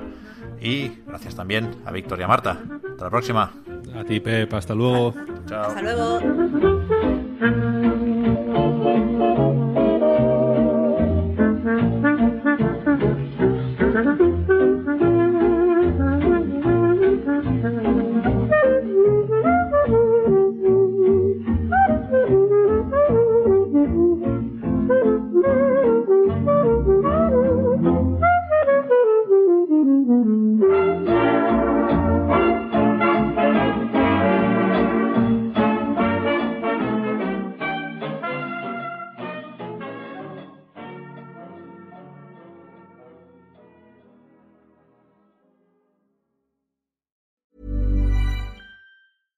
Ever catch yourself eating the same flavorless dinner three days in a row? Dreaming of something better? Well, HelloFresh is your guilt free dream come true, baby. It's me, Kiki Palmer. Let's wake up those taste buds with hot, juicy pecan crusted chicken or garlic butter shrimp scampi. Mm. Hello Fresh. Stop dreaming of all the delicious possibilities and dig in at HelloFresh.com.